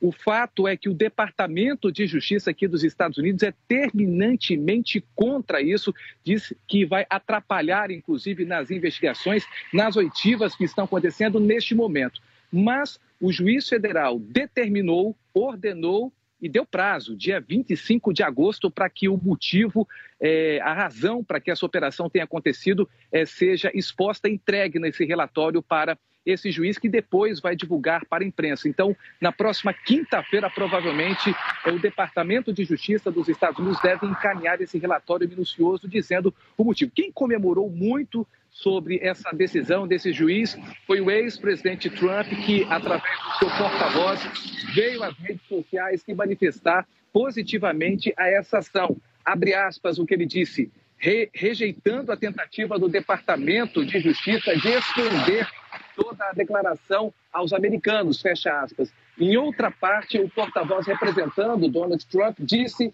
abre aspas, nenhum relatório deveria ser necessário, mas sim a divulgação completa dos documentos. Vale ressaltar que, nesse caso, que tem ampla repercussão aqui nos Estados Unidos e no mundo inteiro, no Brasil, por isso estou falando aqui ao vivo para vocês, trazendo cada dia mais detalhes, é que o ex-presidente está sendo é, investigado por obstrução da justiça e potencial violação da lei de espionagem aqui nos Estados Unidos, porque, segundo fontes, eh, disseram para um importante jornal, The Washington Post, aqui, que seriam documentos referentes ao programa nuclear norte-americano que teriam sido subtraídos pelo ex-presidente, que não teriam sido levados para o Arquivo Nacional aqui dos Estados Unidos. A operação começou no dia 8 de agosto, como já disse, 40 agentes do FBI estiveram nessa mansão do Donald Trump e Trump foi, inclusive, naquela época, às redes sociais protestar, dizendo que, inclusive, levaram até os passaportes deles. Foram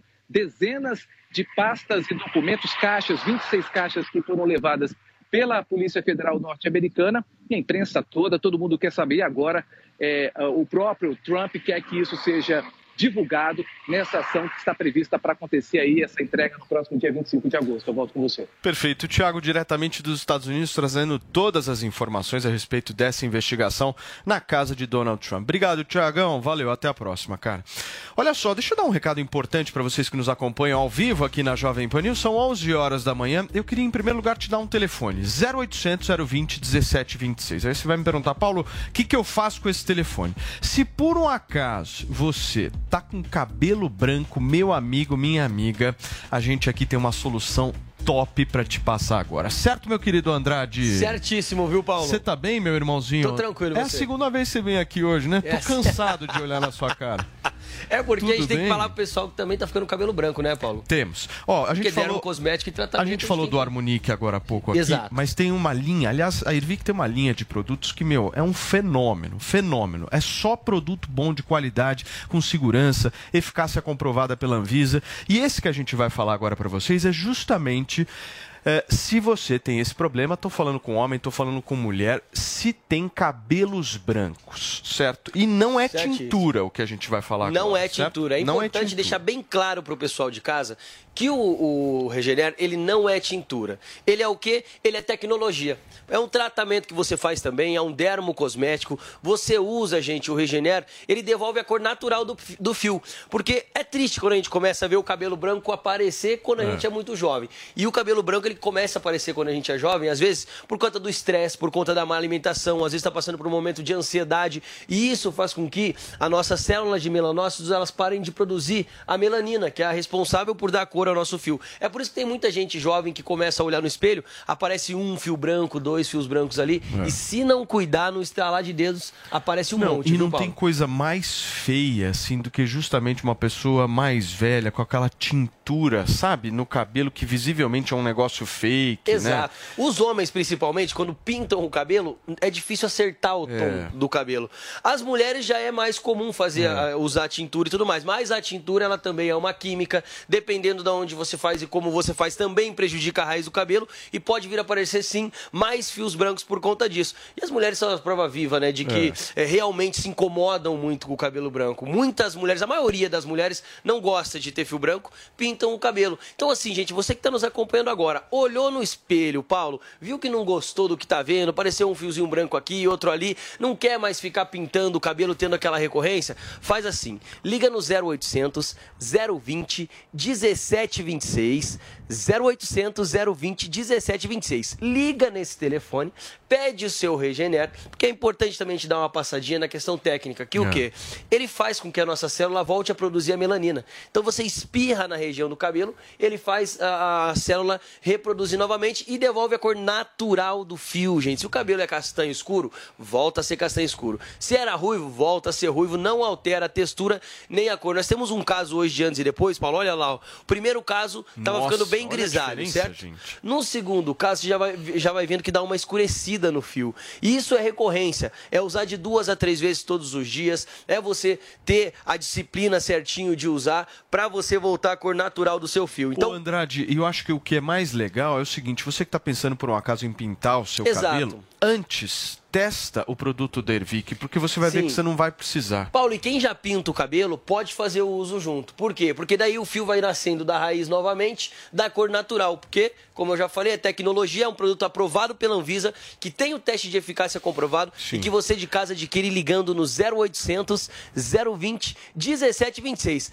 Tá com o cabelo branco, quer resolver esse Andrade, problema? Mais um dermo cosmético da Hoje é o que é sucesso. dia da semana. Esse é um produto que fez muito sucesso quando a gente trouxe aqui no Muito. Morning Show essa semana. E E, aí eu fazendo, tenho uma né? coisa para dizer para você. Diga você lá. provavelmente vai ser demitido com o que eu vou falar agora. Olha lá, lá mas a gente aqui privilegia a nossa audiência e não o seu emprego. Ah. O que nós vamos fazer agora é o seguinte: isso é desconto meu, em 60% de desconto para ligar agora no 0800 020 1726. 60 sem brinde. Hoje não vai ser 40, 45, 50. Hoje é 60 de desconto. Ó, vamos fazer o seguinte, Paulo, para deixar claro para nossa audiência.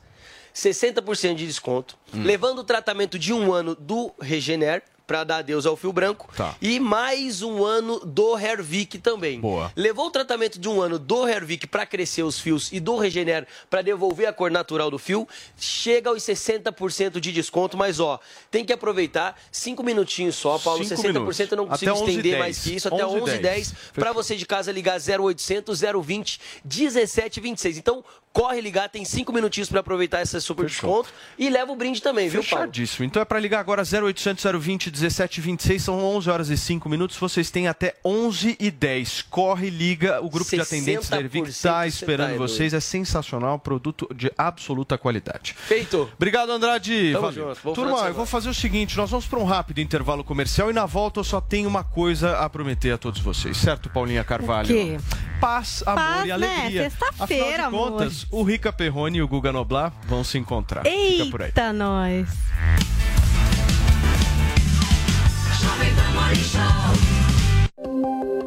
Minuto Huawei. O 5G é quase 20 vezes mais rápido do que o 4G. Mas a velocidade da internet não é o único aspecto que essa tecnologia vai transformar em nossas vidas. Isso porque o 5G pode ser entendido como um passaporte para uma transformação digital muito mais profunda. E não é só aqui no Brasil, é no mundo todo. Por meio do 5G, a indústria e o agronegócio serão impulsionados, com o aumento do uso da chamada internet das coisas, quando todo e qualquer dispositivo pode estar conectado à rede, ligado a sensores. A automação das máquinas é só o começo e vai gerar não só a redução de custos, mas também a diminuição do desperdício e o aumento da produtividade. Com o 5G, será cada vez mais comum ver drones e outros veículos autônomos circulando em propriedades rurais e nas plantas industriais. Portanto, quando você estiver usando a internet ultra rápida no seu celular, lembre-se, essa não é a única revolução provocada pelo 5G. Tem muito mais. Oferecimento Huawei. Há 24 anos no Brasil. Parceiros no presente, parceiros no futuro. A D21 Motors tem os carros mais desejados do mercado em condições imperdíveis. Toda a linha Caoa Sherry com taxa 0,99% ao mês, entrada de 65% e saldo em 36 parcelas, ou seguro total grátis, ou IPVA 2022 e emplacamento total grátis. Acesse d21motors.com.br barra ofertas e consulte condições. No trânsito, sua responsabilidade salva vidas. Valeu, Loja 100!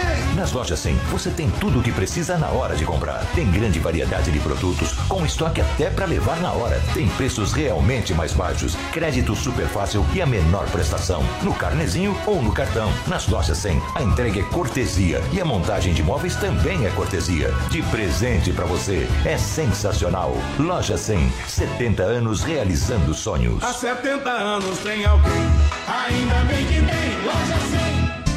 Jovem Pan, Morning Show.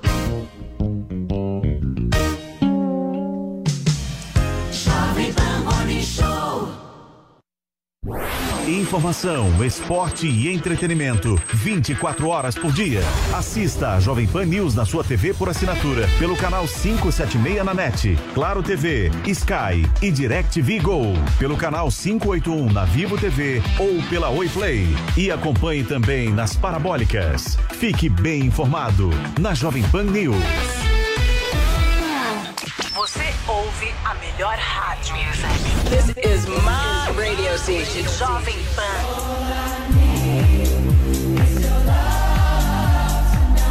This is number one. A melhor música. This is my music. Play here. here. One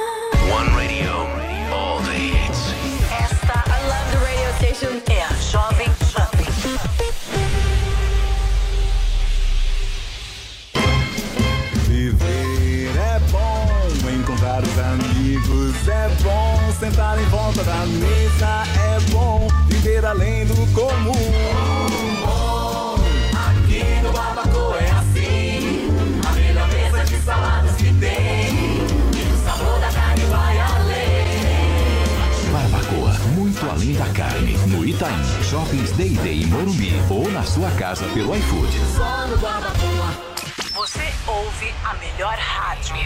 Jovem Pan. This is number one. A melhor música.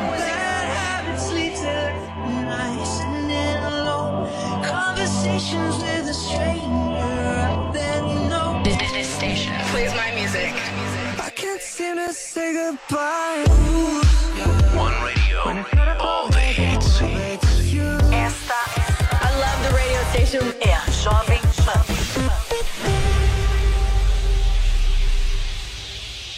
Isaac Newton viu a maçã caindo e descobriu a lei da gravidade. Sabe o que isso significa? Que pequenas inovações podem mudar o seu futuro. Basta ela ser bem executada. Eu sou Davi Braga e eu vou te mostrar como é possível inovar em tudo ao seu redor, usando poucos recursos. Quer participar do nosso grupo exclusivo de networking com pessoas do Brasil todo e ainda ganhar 50% de desconto no treinamento Inovadores em Série? Então acesse newcursos.com.br. N-I-U cursos.com.br. Hoje eu só vim agradecer por tudo que Deus me fez. Quem me conhece sabe o que vivi e o que passei. O tanto que ralei pra chegar até aqui. E cheguei, cheguei. Lembro de vários venenos. Eu ainda menor, nunca sonhei pequeno. A minha coroa me criou sozinha. Levantando sempre no raiar do dia, cedo. Sempre aprendi com ela a ser grata pelo que ainda vem. Hoje tu só vê os close, nunca vi meus corre. Mas pra quem confia em Deus, o sonho nunca morre. É, é. Fé pra quem é forte, fé pra quem é forte. Fé pra quem não foge a lutar. Fé pra quem não perde o foco.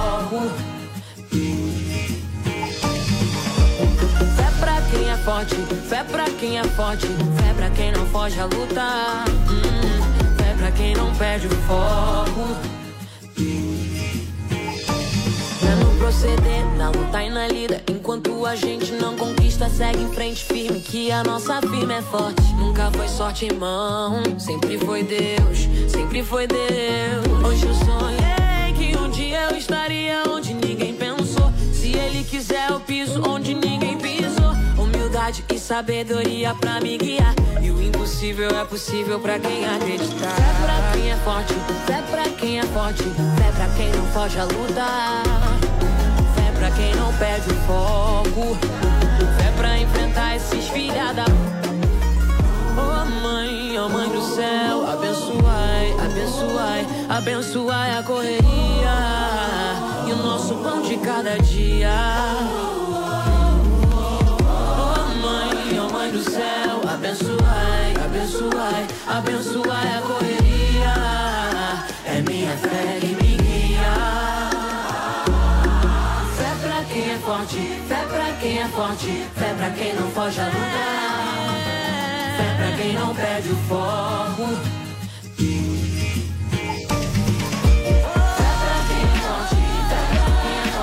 Fé pra quem é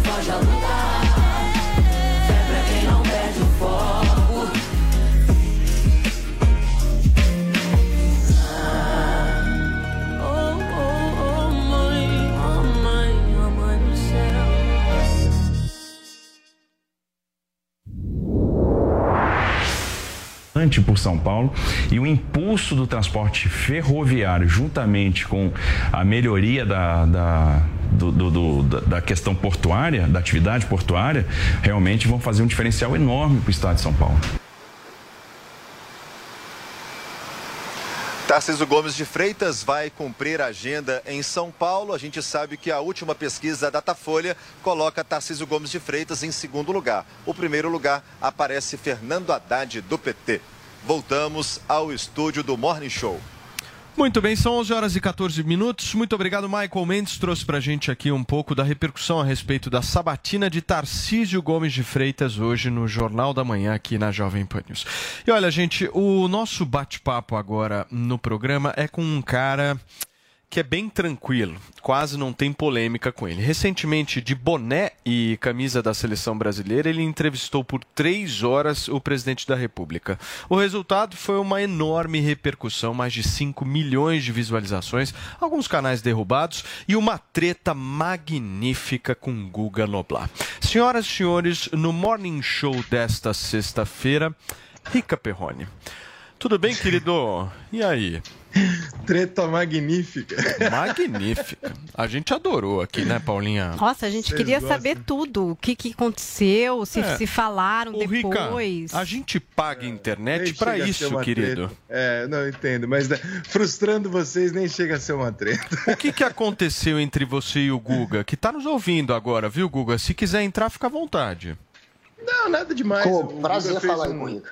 um comentário aí no, no, no programa, né? É, como a Amanda Klein também fez lá no Pânico, meio que dando uma, aquela desqualificada no, nas entrevistas de podcast e tal. É, ah, não tem preparo, precisa ser jornalista, é muito fácil no programa assim, etc, etc. E eu fiz um vídeo respondendo o que eu achava. Eu falei, olha, cara, primeiro que eu sou jornalista, segunda, é, eu já entrevistei mais de 200 pessoas, então acho que mais ou menos eu sei o que eu estou fazendo. Tem várias entrevistas minhas viralizadas e tudo quanto é área. Eu nunca vi uma entrevista do Guga Noblar, né, viralizada e tal. Eu falei, pô, então talvez o Guga Noblar nunca tenha tido um programa de entrevista. Talvez ele não. Eu não sei se ele teve. Eu não sei, eu não procurei, não achei. Falei, pô, eu acho que eu sei o que eu estou fazendo. É, e dei os meus argumentos para explicar por que, que hoje é feito dessa maneira, por que, que funciona dessa maneira e por que, que eu particularmente gosto dessa maneira que é feita e, e acho certa. E no final ainda convidei o Guga para falei, Guga, vem aqui no programa que não tem nada a ver e tal. Aí o Guga foi lá e me deu um coice no Twitter. Ele é. Eita! Ele é muito Dei um grosso. co- é, é, é. Ele um botou um boi Olha, no é- Twitter.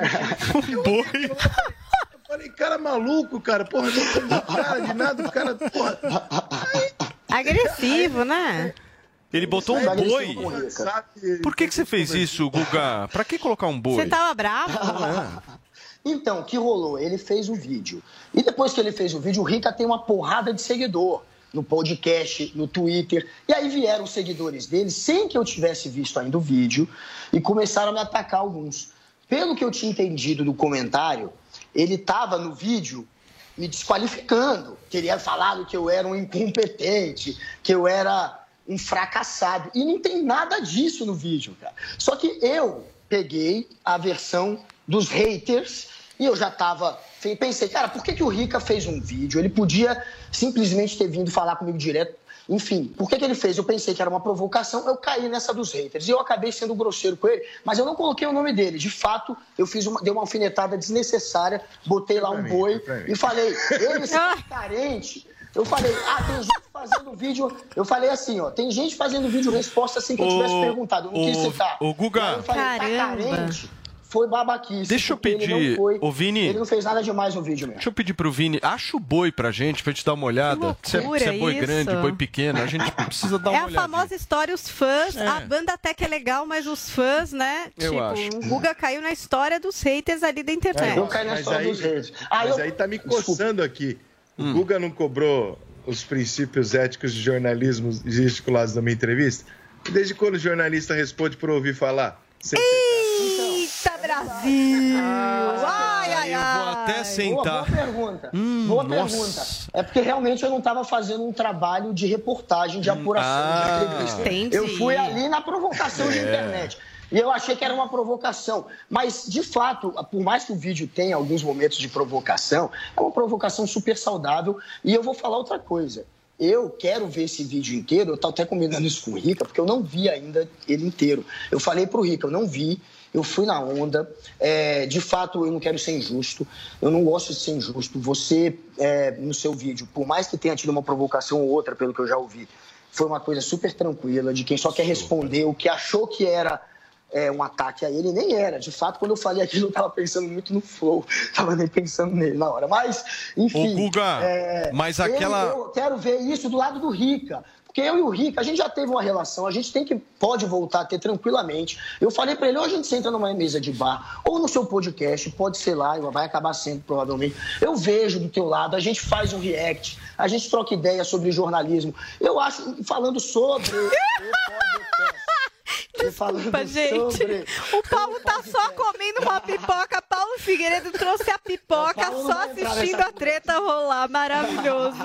Continue, continue, por favor. E sobre, e sobre a treta, e sobre a e que não foi uma super treta. Ô, Paulinha. A gente vai resolver isso no podcast. Você sabe que- a gente- eu quero fazer um react com ele. Você sabe que eu tô bastante decepcionado assim com o nosso programa, né? Porque nós temos um ursão, um ursinho, que na hora H, o que que acontece?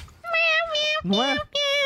Esse aqui, cadê o. Coloca. Olha, o outro O comendo ursão pipoca. meu- Cadê o, o Guga? Ô, eu quero. Vamos, vamos dar uma entendida um pouco aqui e jogar as claras. Vamos botar os pingos nos is aqui, o Guga Noblar. Eu quero saber se você mantém aquela sua opinião de que o Rica Perrone é um jornalista desqualificado. Então, é- é, eu não falei que o Rica Perrone é desqualificado. Vamos fazer justiça. Ah, você falou o que eu disse é que, Que o um Bolsonaro bosta. se sente à vontade. que o Bolsonaro gado, se sente à vontade em podcasts, porque é um lugar onde ele não tem um contraponto. Ah. Eu falei muito mais pensando no Flow é, do que no Rica. Tanto que eu não citei nenhum dos dois no momento. Agora, o Rica, a pergunta que fica é: será que você não poderia ter entrevistado ele com a camisa do São Paulo, Rica? Era mais bonitinho, não com a camisa do Brasil. Porque ele. é, você acha que deixar tão confortável assim o seu entrevistado. Não estou dizendo que você é bolsonarista. Aí eu até. Não, não. Você não tá dizendo isso. Mas Não, olha, não, não estou dizendo que eu não acho que ele é bolsonarista. Eu acho que, sim, minha opinião, eu acho Não. que ele é humorista. Posso estar errado. Vamos dar uma olhada no Mas boi. Coloca o boi na tela, Vini, pra mim, por ver favor. o que é que o Guga Olha o boi mandou aí, pro turma. Rica. Olha aí. Calma, boi. Essa publicação do Guga foi bem Boizinho. leve, né, Paulinha? Nada Calma, ofensiva. Um boizinho ali, um carinho. Eu só queria conseguir ler melhor, porque eu, tá muito não, pequeno para eu fazer a leitura. Tem cara carente, é, tem cara fazendo vídeo resposta sem eu ter perguntado nada. Tá carente? Eu fiz a pergunta. Eu não coloquei o nome do Rica, mas é óbvio que todo mundo no, no Twitter, que ficou gigante essa história, muitos entenderam. Muito bem. E aí, enfim, depois disso, é que eu- eu- vieram outros posts que eu comecei a pensar, cara, será que o Rica não falou nada demais? Eu não vi o vídeo, cara. Eu vacilei de ter alfinetado o Rica, porque o Rica é um cara que sempre bem. foi um cara gente boa comigo. Deixa eu trazer fazer o Paulinho Figueiredo aqui pra nossa conversa. É salgada ou doce a pipoca, Paulo? Doce. Doce. Muito doce. Doce como a vida. Mas, é, é, brincadeiras à parte, tem que dar os parabéns pro Guga, porque é, é por isso que eu falo, eu falo sempre publicamente, que o Guga, a gente pode ter divergências de opiniões, mas o Guga é um cara legal. Essa atitude dele de dizer que errou, dizer, é, falar, pô, o que, que aconteceu e não ter compromisso com o erro, isso eu não considero isso um amarelar, não. Eu considero isso bacana. Tem que ser exaltado, tem que ser elogiado e é assim que tem que agir mesmo, Guga. Quando a gente erra, e todo mundo erra, às vezes no calor do momento, a gente tem que fazer isso que você fez mesmo e eu vou dar os parabéns aqui. As, as- as pessoas às vezes confundem o fato da gente discordar politicamente, às vezes tem umas tretas mais aquecidas e alfinetadas dos dois lados, mas isso não necessariamente descamba para o caráter humano, então eu queria te parabenizar. Obviamente eu me diverti bastante com, com o papo que você estava tendo. É, mas eu me diverti, eu me diverti também muito com a entrevista do Rica. Queria parabenizar o Rica porque eu me, me diverti com a entrevista dele com o presidente Bolsonaro, mais do que eu me diverti com qualquer outra entrevista que eu tenha assistido nos últimos tempos. Inclusive a do Flow, que foi boa também, mas eu me diverti, foi uma entrevista gostosa de assistir. É, e eu, eu queria perguntar para o Rico o seguinte: aliás, esse negócio de ah, é jornalista, não é jornalista, eu acho isso uma tremenda de uma babaquice. O maior jornalista e o maior entrevistador do Brasil, que é o Augusto Nunes, ele sempre fala: eu não sou formado em jornalismo, qual a diferença que isso faz? No final das contas, jornalismo é uma busca pela verdade. E eu queria te perguntar, Rica, você sentou com o presidente por um tempão, teve uma interação com ele que parece uma interação de amigos ou de pessoas que estão desfrutando e batendo um papo numa, numa mesa, conversando. É uma coisa que replicou bem uma conversa real entre pessoas. Você não acha que isso é muito diferente do modelo de entrevista que hoje o jornalismo tradicional faz? Cara, eu acho, prazer falar contigo. É, eu acho, é, acho que tem motivo, isso tem um motivo. É, e, e assim, cara, eu quando eu comecei a fazer o cara tapa foi em 2014. Olha, olha quanto tempo demorou para isso dar certo. E aí eu queria fazer de um jeito que eu, na minha cabeça, entendia pô, mais referências, tipo a Marília Gabriela, né? Que eram minhas referências. Eu falava assim, pô, eu tinha uma cabeça muito parecida até com o que o Guga tá falando. Eu falava, pô, eu vou fazer perguntas duras e, e não é um. Isso aqui não é um bate-papo, é uma entrevista. Que é uma coisa que não tem mais hoje em dia. E aí, como eu sou do futebol, eu comecei a perceber que no futebol ninguém conseguia mais tirar nada do jogador e que os jogadores já não se humanizavam mais em nada porque eles não querem participar, eles não querem dar entrevista. Eu falei, por que, que eles não querem dar entrevista? O que está acontecendo? E aí eu comecei a perceber que é o seguinte, cara, é, virou, uma, virou uma coisa assim jornalística. Eu acho que, especialmente dessa geração é, que não vai, que não, não, se encontra com as pessoas, sabe? É muita opinião online do estúdio, mas não tem o contato pessoal de falar, falar, falar, agredir, atacar, atacar e achar que tudo bem. É óbvio que quando você tiver a pessoa na sua frente, essa pessoa não vai te falar nada, ela vem armada, ela vem com, com raiva. É, eu falei pro Marinho, Marinho, meu amigo Marinho, quando ele foi lá no. É, a gente, não sei se a gente foi almoçar ou se foi no programa, eu falei pra ele, falei, Marinho, você errou no Bolsonaro, cara. Tu estragou a entrevista, cara. Ele falou, não, mas eu falei, porra, cara, tu deu uma lacrada lá, beleza, mas pô, tu perdeu o entrevistado. Né? Eu É sempre queria amigo. perguntar, mas você não teve a resposta, entendeu?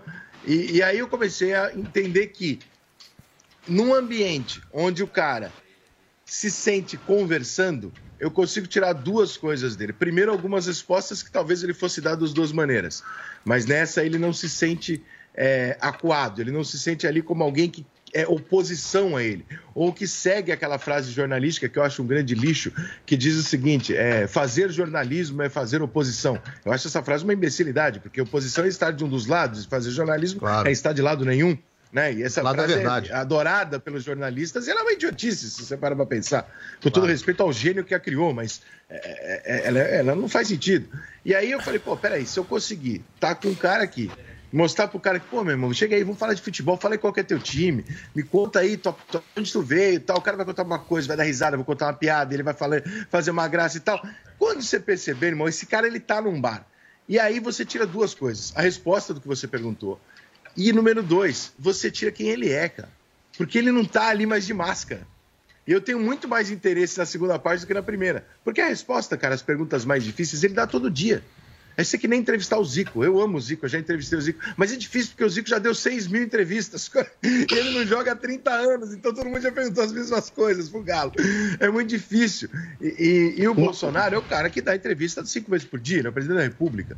É, eu falei assim, porra, eu acho que nesse game aqui é mais fácil você ver o Bolsonaro, ver quem ele é, né? O que, que ele acha, ele responder espontaneamente algumas coisas. Eu tenho certeza que tem coisas que ele falou para mim e pro Igor que ele não queria ter falado.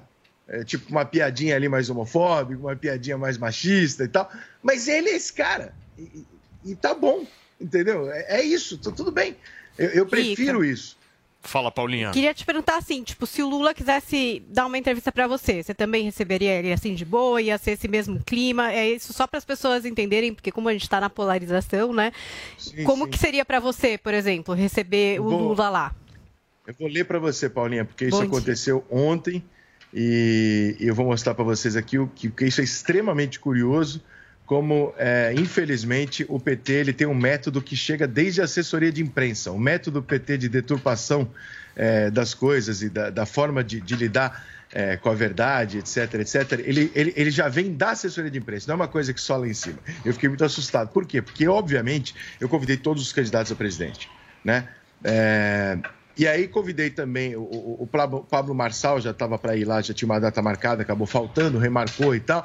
O Ciro Gomes já foi, o Dávila já foi, e com o Ciro e com o Dávila foi a mesma, mesma entrevista, tá? Normal, dando risada, brincando, comentando de futebol, etc. Mesma coisa. E no caso do Lula, que também foi convidado, ele disse para o UOL, ele não, né? A assessoria disse: não, a gente não recebeu um e-mail com um convite formal. E o cara do UOL falou para mim assim: falou, Rick, eles estão falando que eles não receberam o, o e-mail formal. Eu falei: eita. Eu falei: não, tudo bem, pode ter se perdido, porque esse e-mail eu mandei já faz um tempo, mas eu reiterei esse convite em várias redes sociais publicamente. Ainda assim, se eles quiserem um convite formal, vou fazer. O que, que eu fiz? Eu peguei o, o- o telefone da, do assessor direto da presidência, do- do- da presidência do PT lá, do Lula. O Lula é presidente do PT ainda, não é? É a Glaze Honra. A Hoffmann. Glaze, a Glaze, mas, é. Sim, da de- campanha, de- ligou de lá pra ele, né? campanha. Acho que é presidente de honra do PT. É. É, acho que alguma coisa assim. Eu peguei o telefone é, do cara e, cara, eu tô tentando achar no meu. Aqui, eu achei, ó. Eu, mandei, eu, eu vou ler exatamente o que tá escrito, tá? Para que vocês não, não- Eu não vou mudar uma vírgula. Eu mandei o seguinte: Bom dia. Aqui é o Rica Perrone. Eu acho que o meu convite ao Lula deve ter ido para algum e-mail errado, mas eu não me importei porque eu fiz o convite publicamente várias vezes. Mas democraticamente eu queria registrar para vocês que o convite, é, que se o candidato quiser vir ao Cara Tapa, está evidentemente convidado, tá? Como todos foram. A resposta foi: Oi, Rica, deve ter ido para a caixa de e-mail, se perdido o e-mail errado. Obrigado pelo convite. Aí eu respondi. Sem crise, cara. Eu não sou petista, eu odeio o PT, como todo mundo sabe, mas aqui não tem casca de banana, só uma entrevista. Fiz com o Molon, com o Tarcísio, com o Bolsonaro. Não se preocupe, eu sei separar as coisas. Super entendo se ele não quiser vir, né? Até espero isso em virtude de eu não gostar do PT, mas só para deixar formalizado que o convite está aqui. Ok? O que, que vocês entenderam do- do que eu escrevi aqui? Tô de boa, vamos vir, vem, veio todo mundo. Eu entendi isso, gente. Não sei se vocês também. Vocês entenderam, vocês entenderam que eu tô convidando o cara para vir no programa, não é isso? Sim. Eu entendi É? que você odeia ele. Não, ok. Mas isso não dá pra negar. Também. Mas, assim, Teve esse. eu, eu deixei claro o seguinte: eu não gosto dele, eu sei que ele sabe que não, que ele já leu. Então eu vou entender se ele falar, pô, eu não quero ir porque é um cara que não gosta de mim. Eu vou entender. Eu até espero que ele realmente não venha, mas o convite tá aqui. Tá? Então você está sendo convidado. A resposta foi. Os caras fogem de sabatina da Jovem Pan, pô. Não vão fu- fugir do, do cara tapa. Olha, olha, olha a resposta que ele me deu. Oi, Rica. Se você acha melhor não irmos, também nós não vamos incomodar. Eu falei, querido, peraí. Eu não falei que eu acho melhor ele não ir. Eu falei que eu acho que ele não vai querer vir, mas que eu gostaria que ele viesse. Eu não falei isso. E aí ele não respondeu mais, porque agora para a versão dele, né, para a versão do PT, pra, pra- se alguém perguntar, vai ficar não, não. A gente conversou, mas o próprio Rica acha que é melhor não ir. Ele não queria receber o, convite- o presidente e convidou por, por Porra, que, que deturpação do que tá sendo dito logo na conversa, entendeu? Aí eu olhei e falei, puta, eu não vou nem insistir mais, mano, porque assim, é, é, é, talvez seja, seja, seja uma, uma diretriz ali do partido, sabe? Vamos fazer as coisas desse jeito. Mas convidei, cara, e receberia, Turma. respondendo a tua pergunta, eu receberia o Lula. é, perguntaria, a primeira pergunta ia ser sobre futebol, a mesma coisa que eu faço com todo mundo, cara, que todas as pessoas. É, eu ia perguntar tal, os sorrisos iam ser menores? Iam, eu tô falando de condenado, eu não tô falando com um cara normal. Eu tô falando de um cara que, porra, o cara faz parte é, de, de- de- um, de um crime gigantesco. Ah, ele não está condenado, ele não foi inocentado, ele está no negócio de que o processo foi anulado para que seja feito de outra maneira. Agora, todos os, os subordinados dele estão na cadeia. Sabe? Não dá para você tratar o cara da mesma maneira que você vai tratar as pessoas que não têm nenhuma condenação. Então, claro que sim, sem ser hipócrita, eu estaria, obviamente, é, rindo menos, é, mas não trataria mal por isso, mas eu estaria num tom menos à vontade com um condenado, né, com um cara que tem tudo que ele tem, do que o Bolsonaro, que é um cara que não é nem réu, né? Nada disso. Muito bem. Pelo menos não em. Rica, né, nós estamos ao vivo aqui na Jovem Pan News com o nosso Morning Show. São 11 horas e 32 minutos. Olá, mulheres positivas! Eu, Fabi Saad, recebi duas das estrelas do Team Music Mulheres Positivas, Lineker e Luísa Sonza. Então anota aí, domingo às 10 da noite, na Jovem Pan e também no aplicativo Panflix. Te espero! Oferecimento TIM. TIM e Mulheres Positivas. Um app com oportunidades para você. E Huawei. Há 24 anos no Brasil. Parceiros no presente, parceiros no futuro. Valeu, Loja 100! O carnezinho das lojas 100 é o crédito mais fácil, mais rápido e barato, porque tudo é resolvido nas lojas. É sensacional. No carnezinho das lojas 100, você pode comprar sem entrada com até 50 dias para começar a pagar. Pode escolher o dia do vencimento ou adiantar o pagamento e ganhar desconto. Pode pagar em qualquer filial das lojas 100 e assim conferir as novidades e aproveitar as promoções. Carnezinho é nas lojas 100. Há 70 anos tem alguém, ainda bem que tem loja 100. Jovem Pan, Morning Show. Jovem Pan Morning Show. Você ouve a melhor rádio. Jovem Pan. This is number one. A melhor música. Conversations with a stranger out there, you know. This, this, this station plays my music. seem to say goodbye. One radio, all the hits. Esta, I love the radio station. É a Jovem Pan.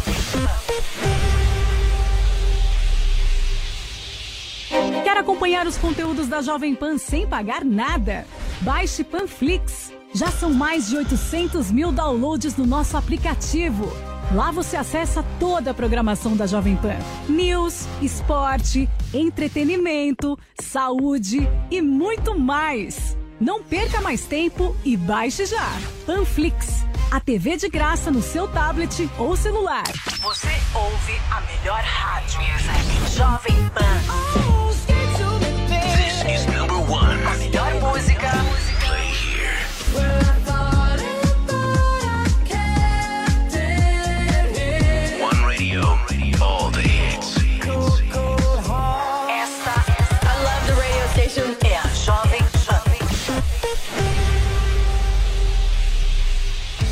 A Blitz da Pan já começou. Estamos no posto Ali aqui em Perdizes, na rua Minerva, número 352. E olha só quem está comigo aqui hoje. Fala galera, Vamp na área, aqui nos postos Ali. Além de abastecer, você ainda ganha vantagens exclusivas. Tá esperando o quê para passar aqui? E para saber mais detalhes dessa promoção, é só dar uma passadinha aqui na Blitz que a gente te explica, né, Vampeta?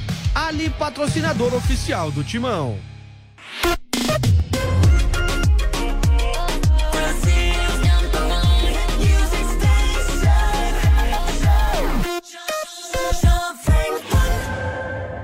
Tastes like strawberries on a summer evening, and it sounds just like a song.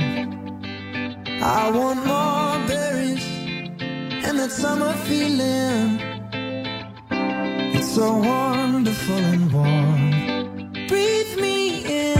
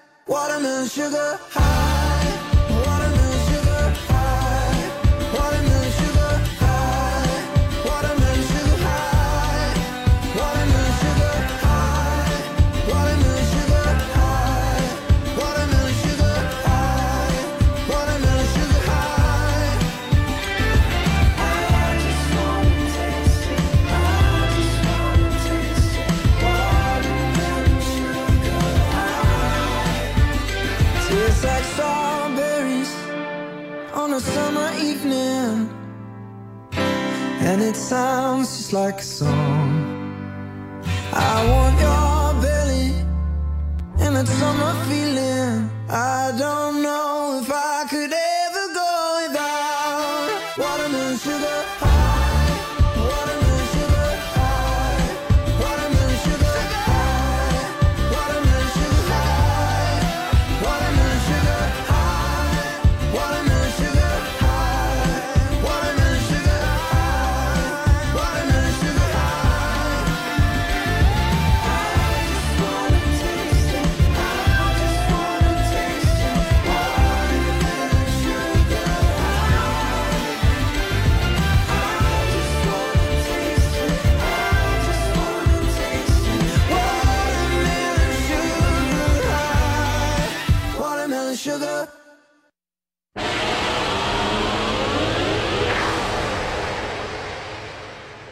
Jogo, domingo no Allianz E Parque, daqui a Palmeiras e pouquinho, ao meio-dia, tem bate-pronto na Jovem Pan News, certo? Isso, é uma informação e uma ameaça também. E se tiver com o pilhado apresentando, é uma ameaça mesmo.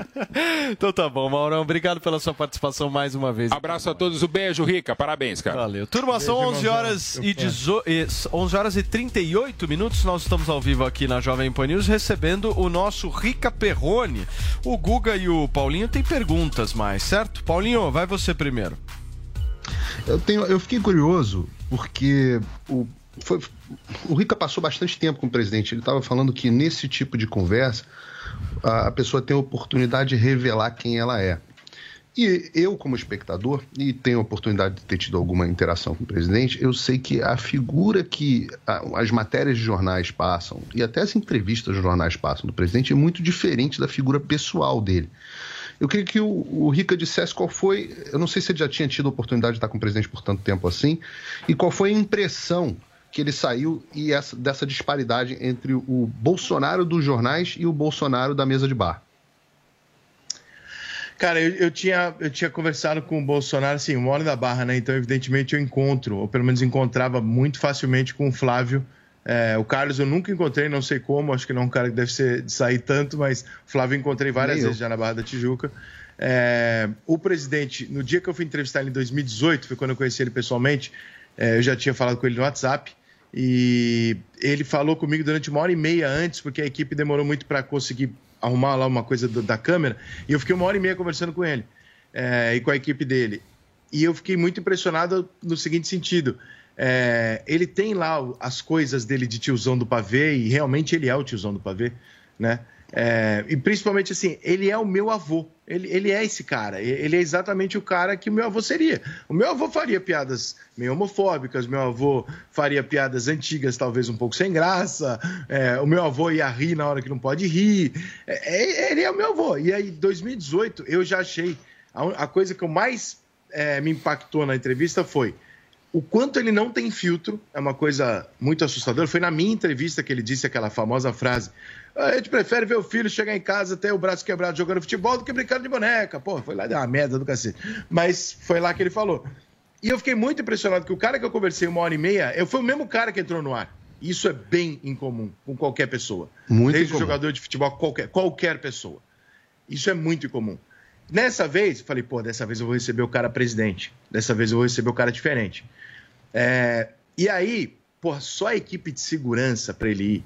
Só, meu irmão, negócio assim, que para mim, é, que não tô tão habituado com coisas desse tamanho, eu tô muito mais do esporte, é, eu fiquei muito assustado, porque, pô, de repente eu olhei à minha volta, tinha 20 pessoas ali do exército, da polícia, talvez sniper lá fora, segura... eu não sei, porque os caras fizeram varredura desde quinta-feira no local. E eu entendo, pô, o cara é alvo de um atentado, no- na última ele até tomou a facada, então é, eu só ficava pensando assim, quando eu comecei a entrevista, eu olhava em volta e falava, mano, se ele sofrer um atentado, eu vou morrer, porque eu tô do lado dele. eu vou junto. E assim, é um ambiente diferente. Mas o Bolsonaro que saiu de 2018 da entrevista comigo, que chegou em 2022, é rigorosamente o mesmo cara. Rigorosamente o mesmo cara. Assim, no ar e fora do ar, é a bem. mesma pessoa, com as mesmas frases, com a mesma forma de falar e com um pedido de café da manhã na lista do que ele precisava para ser recebido, constrangedor. Constrangedor. E é uma coisa Conta que não nós. vaza, então ele não faria publicar, não faria para fazer média. Iogurte, um petisquinho qualquer, um pãozinho. Assim, se eu chamar qualquer cantor que tem dois meses de carreira, ele vai pedir dez vezes mais. Aí eu até falei pros caras, falei, gente, ele é o presidente, dá mais coisa. Aí a gente botou lá uma picanha, botou um almoço, porque eu falei, pô, o cara é presidente, pô, não dá pra... Mas ele não pediu nada, ele não queria nada, nada. E a única coisa que ele me falou nessa entrevista foi, é, cara, pega o que você quiser aí, pô, tá tudo liberado aí, eu respondo tudo, sabe, pô, pega o que você quiser. Falei, tudo bem, presidente, obrigado. Aí tu falou, ah, o que você quiser, pode tocar na sua se você quiser. Falei, Muito bem. Guga, eu vou te dar a última oportunidade do dia para que você não saia como um ursinho amarelo deste programa. Eles ele tá querem pedindo pra você me dar uma porrada. Eles querem treta, Dar uma porrada. Rica. Você tá vendo? Rica, agora vamos fazer uma perguntinha aqui, vai. É, a entrevista, tem um momento da entrevista muito interessante, que é o que você consegue tirar dele, história sobre a rachadinha. Você consegue. Porque entrevista nesse molde de podcast. Ah, peraí, peraí, é não, não, não, peraí. Preciso corrigir uma coisa que você falou. Tu falou que eu fui camisa do Brasil. Que isso Era Brasil, ele. não? Então, Não era do Brasil, a entrevista inteira? No final você mudou de camisa. Não, eu abri a entrevista com a camisa do Brasil e falei para ele na primeira pergunta: Presidente, eu vim com essa camisa para pedir para o senhor dizer para os petistas e outros caras do Brasil que não gostam do senhor que essa camisa não é de um partido nem sua, que essa camisa é de todo mundo Ah. para que a gente todo mundo use na Copa. Foi por isso que eu usei a camisa do Brasil. Boa, boa, contrário boa. do que você tá falando. Bom, bom, já, já deu uma porrada no lugar de babar o Não, não, pá, Já é melhor. não, eu- boa, boa, o que eu boa. queria- Mas, Rica... Eu acho absurdo o, o brasileiro falar, porra, eu não vou botar a camisa do Brasil na Copa do Mundo porque eu sou... Concordo. Eu Porra, uso a camisa do Deus, Brasil. cara. E o presidente concordou. E o presidente concordou. Rica, só. Boa, boa, Pois boa, é. boa. Rica, indo agora, indo agora para a pergunta. Realmente, fazer uma entrevista com esse molde, é legal. Eu não acho ruim. O CQC, quando a gente fazia, a gente queria fazer umas entrevistas que a gente ia tirar ele da zona de conforto, que é falar só de política, e ir para outros assuntos. É muito bom você colocar ele com uma outra, num outro figurino que não seja só o da política. A crítica que fica é porque ele se aproveita às vezes e sai do assunto ou vai para alguma crítica política que não tem fundamento. E aí fica aquele negócio: olha, o jornalista nesse momento tem que contrapor. Essa é a crítica, eu não estou nem dizendo muito específico na sua, mas no geral dos podcasts. Eu, Agora, eu te entendo, mas é que a gente não consegue, ô Guga. O, o- o Ciro faz a mesma coisa. A gente não consegue, porque o político, é, ele inventa um número para você que ele arrebenta você em 10 segundos. Entendeu? Esse Então, é é- quando... Oi? Só para eu terminar a pergunta, e aí você vai responder isso Tá, tudo. tá. Você acha que teve algum momento que se você tivesse tido alguém do teu lado, talvez para fazer esses fact-checks, alguém no telefone, seja, é, você poderia talvez ter apertado, mas tem algum momento da entrevista que você fala, poxa, aqui, se eu pudesse fazer de novo, eu teria tirado mais. Tem aquele momento da rachadinha que foi ótimo. Mas até Deve naquele ter, momento, talvez você ter. pudesse ter tirado mais. O que, qual o momento que você acha que você vacilou? Guga, pra te falar a verdade, eu não revi a entrevista. Eu não vi até agora, eu não consegui ver. Então, assim, eu não, eu não vou conseguir lembrar é, de algum momento em que, assim, agora, porra, você ter um fact-check na hora ali, fact, porra, irmão, aí isso muda muito. Porque se eu tenho alguém no meu ponto ali, aí eu tô lá, por exemplo, o Ciro Gomes, eu entrevistei o Eduardo Cunha e o Ciro Gomes. Pô, mais 10 minutos o Eduardo Cunha me comia. Pô, vai falar bem nos quintos dos infernos, irmão. Tá de sacanagem. Porra, o cara, o cara ele me convencia do que ele queria. Aí eu ficava olhando assim, eu falava, meu irmão, eu faço com esse maluco. Aí eu ficava olhando, ele falava uma coisa assim que eu tinha dúvida sobre o número. Só que eu falei, pô, tô, tô ao vivo aqui, tô, eu não tenho. Eu não tenho como parar e pesquisar, porque eu vou levar 25 minutos para pesquisar o que ele tá falando. Eu, eu não tenho como fazer isso. Eu falei, vou ter que deixar. E aí a internet, as pessoas, os, as- os fake ou fato lá da Globo que se vire, né? Mas falei, vou deixar o cara falar e tudo bem. Assim como foi com o empresário do Luva de Pedreiro. Falei, eu não tenho como conferir o que o cara tá fazendo aqui durante, né? É, e com caso do político específico, como eu, eu sou um cara que não entrevisto uma, uma- um só setor, eu entrevisto jogador, etc., né? Tudo quanto é gente. É, eu não sou especialista em política. Então, assim, o cara vai me dar números ali que eu não conheço a resposta. Né? E, e o Ciro é um monstro nisso, né? O Ciro, É. quando a gente vai na entrevista, chega pro Ciro ali, e o Ciro é engraçado pra cacete, a resenha com ele é ótima.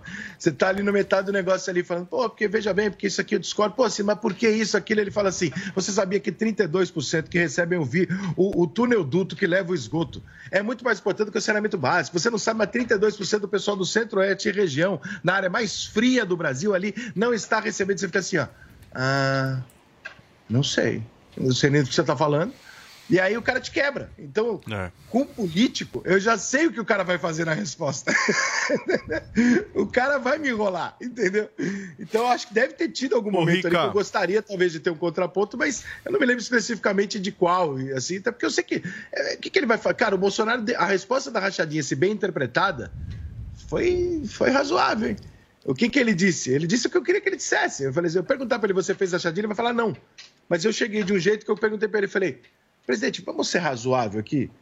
Todo mundo faz rachadinha. Isso é comum na política do Brasil, a qualquer deputado e gabinete há 20, 30 anos ou mais.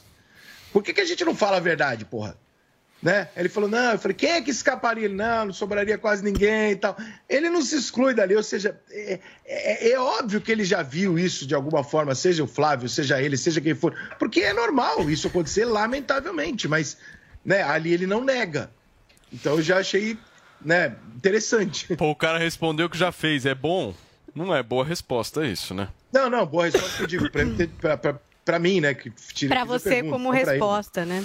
É, Muito bem. pra ele, né? Deixa eu agradecer mais uma vez a participação do nosso Rica Perrone. Rica Perrone, jornalista, tá lá com o canal dele, Cara Tapa, certo, Rica? Tem, Isso, tem, segue tem vários canais, né? Conta pra gente rapidinho como é que acessa o Cara Tapa se as pessoas não estão inscritas no canal Cara, dele. Faço isso agora, porque eu fiquei sabendo que vai ter uma entrevista com o Guga Noblar. É verdade isso? Se ele, se ele topar, com o maior prazer. Inclusive, quando eu for a São Paulo, vai ter entrevista com o Google Noblar. Se você topar, vai ter com você. Com o maior prazer. Se a Zoe topar com a Zoe, com a Paulinha, com todo mundo da Jovem Pan, que eu sou fã.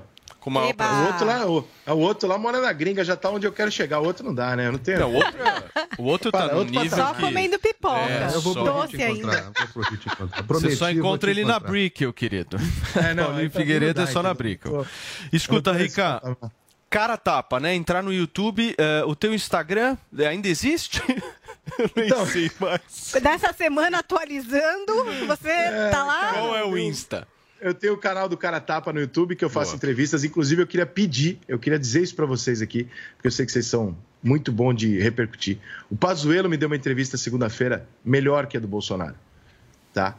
O Pazuello, eu perguntei tudo da pandemia dele, por quê? Porque eu critiquei muito o governo do Bolsonaro durante a pandemia e falei várias vezes que eu achava que tinha sido horroroso. E o Pazuello respondeu tudo e nenhuma repercussão do que ele falou lá está sendo divulgada. E o que ele mais falou lá foi o seguinte: eu vou contar tudo o que aconteceu de uma maneira que eu nunca contei. Palavras dele. Eu nunca falei o que eu vou falar aqui e o que ele acabou falando. Ele contou tudo e falou assim: e a imprensa pode checar.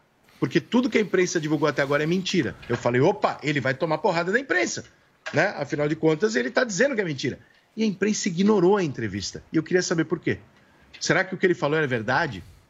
Porque se ele, que ele falou é verdade, muda muita coisa, cara. Eu mesmo fiquei várias vezes ali surpreso. Falei, ué, mas não foi isso que eu li.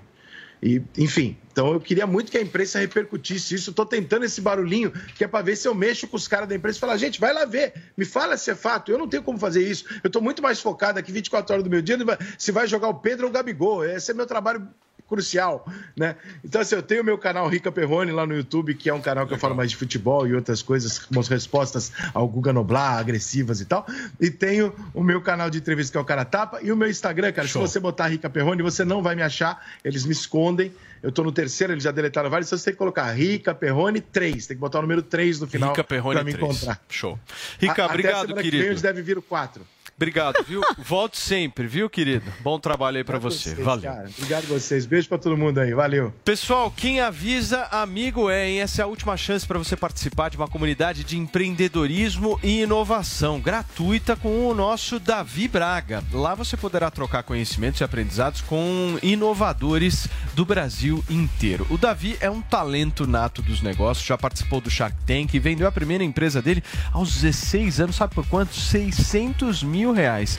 E a New Cursos, que é uma das maiores propagadoras de conhecimento e ensino desse Brasilzão, resolveu te dar uma oportunidade de estar mais próximo a ele e aprender cada vez mais. Ao você se inscrever, eh, já vem um acesso a um conteúdo exclusivo feito pelo Davi Braga. Acesso ao grupo de Telegram, e-book inovador em série, gratuito e, obviamente, um networking com pessoas do país inteiro. Não dá para você perder, né, turma? Então acesse agora newcursos.com.br, niucursos.com.br.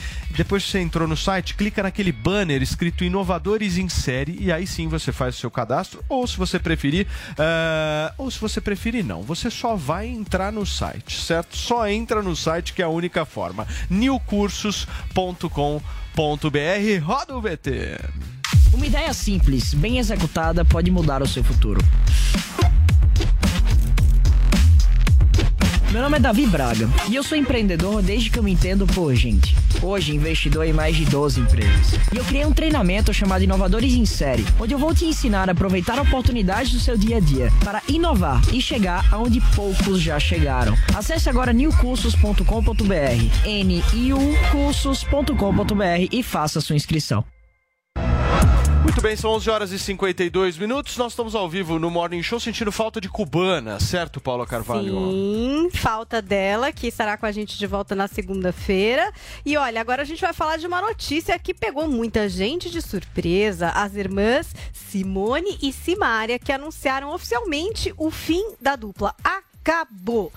Não tem mais. Pois é, a gente tinha aquela pausa da Simária para que ela cuidasse da saúde, né? Mas ali parece que foi um primeiro passo para esse desligamento das irmãs na vida profissional. Então, depois de 10 anos de carreira juntinhas, agora não são mais uma dupla. Os shows que já estavam marcados serão realizados pela Simone, como já estava acontecendo. E depois disso, cada uma vai para o seu lado. No informe oficial, que aliás foi postado ali de forma separada, no Instagram da dupla, no Instagram de uma, no Instagram de outra. A gente tem, por exemplo, o que disse a Simária. Ela falou assim: olha, me afastarei temporariamente dos palcos para cuidar dos meus filhos e da minha condição vocal. Sigo cumprindo meus compromissos de publicidade, planejando os próximos passos da minha carreira artística. Aos nossos fãs, todo o meu carinho, amor e gratidão. Vocês são o meu combustível para seguir adiante. Já a Simone comentou o seguinte: olha, a minha vontade de estar nos palcos é imensa e preciso fazer aquilo que amo. Seguirei cantando e levando toda a minha alegria e amor para os fãs de todo o Brasil. Em breve estarei de volta aos palcos e conto com o apoio, carinho e energia de vocês nessa minha nova trajetória. E aí, para trazer um veneno, tem a história de um post da Simária aí, né, que aconteceu agora no dia 11, que ela dizia assim, era uma frase enigmática. Parei com essa história de uma mão lava a outra. Quando chega a minha vez, nunca tem água. Acho que aí já era um indício de que talvez elas não estavam conseguindo ali se resolver para voltar a se apresentar juntas. Muito bem, nós estamos ao vivo aqui na Jovem Pan News. Esse é o nosso Morning Show e faltam cinco para o meio-dia. E o Morning Show de hoje vai ficando por aqui. Muitíssimo obrigado pela sua audiência durante toda essa semana. Ótimo final de semana. Segunda-feira a gente está de volta. A cada minuto, oito mulheres são vítimas de agressão no país. De cada dez mulheres, três foram ameaçadas de morte pelo atual.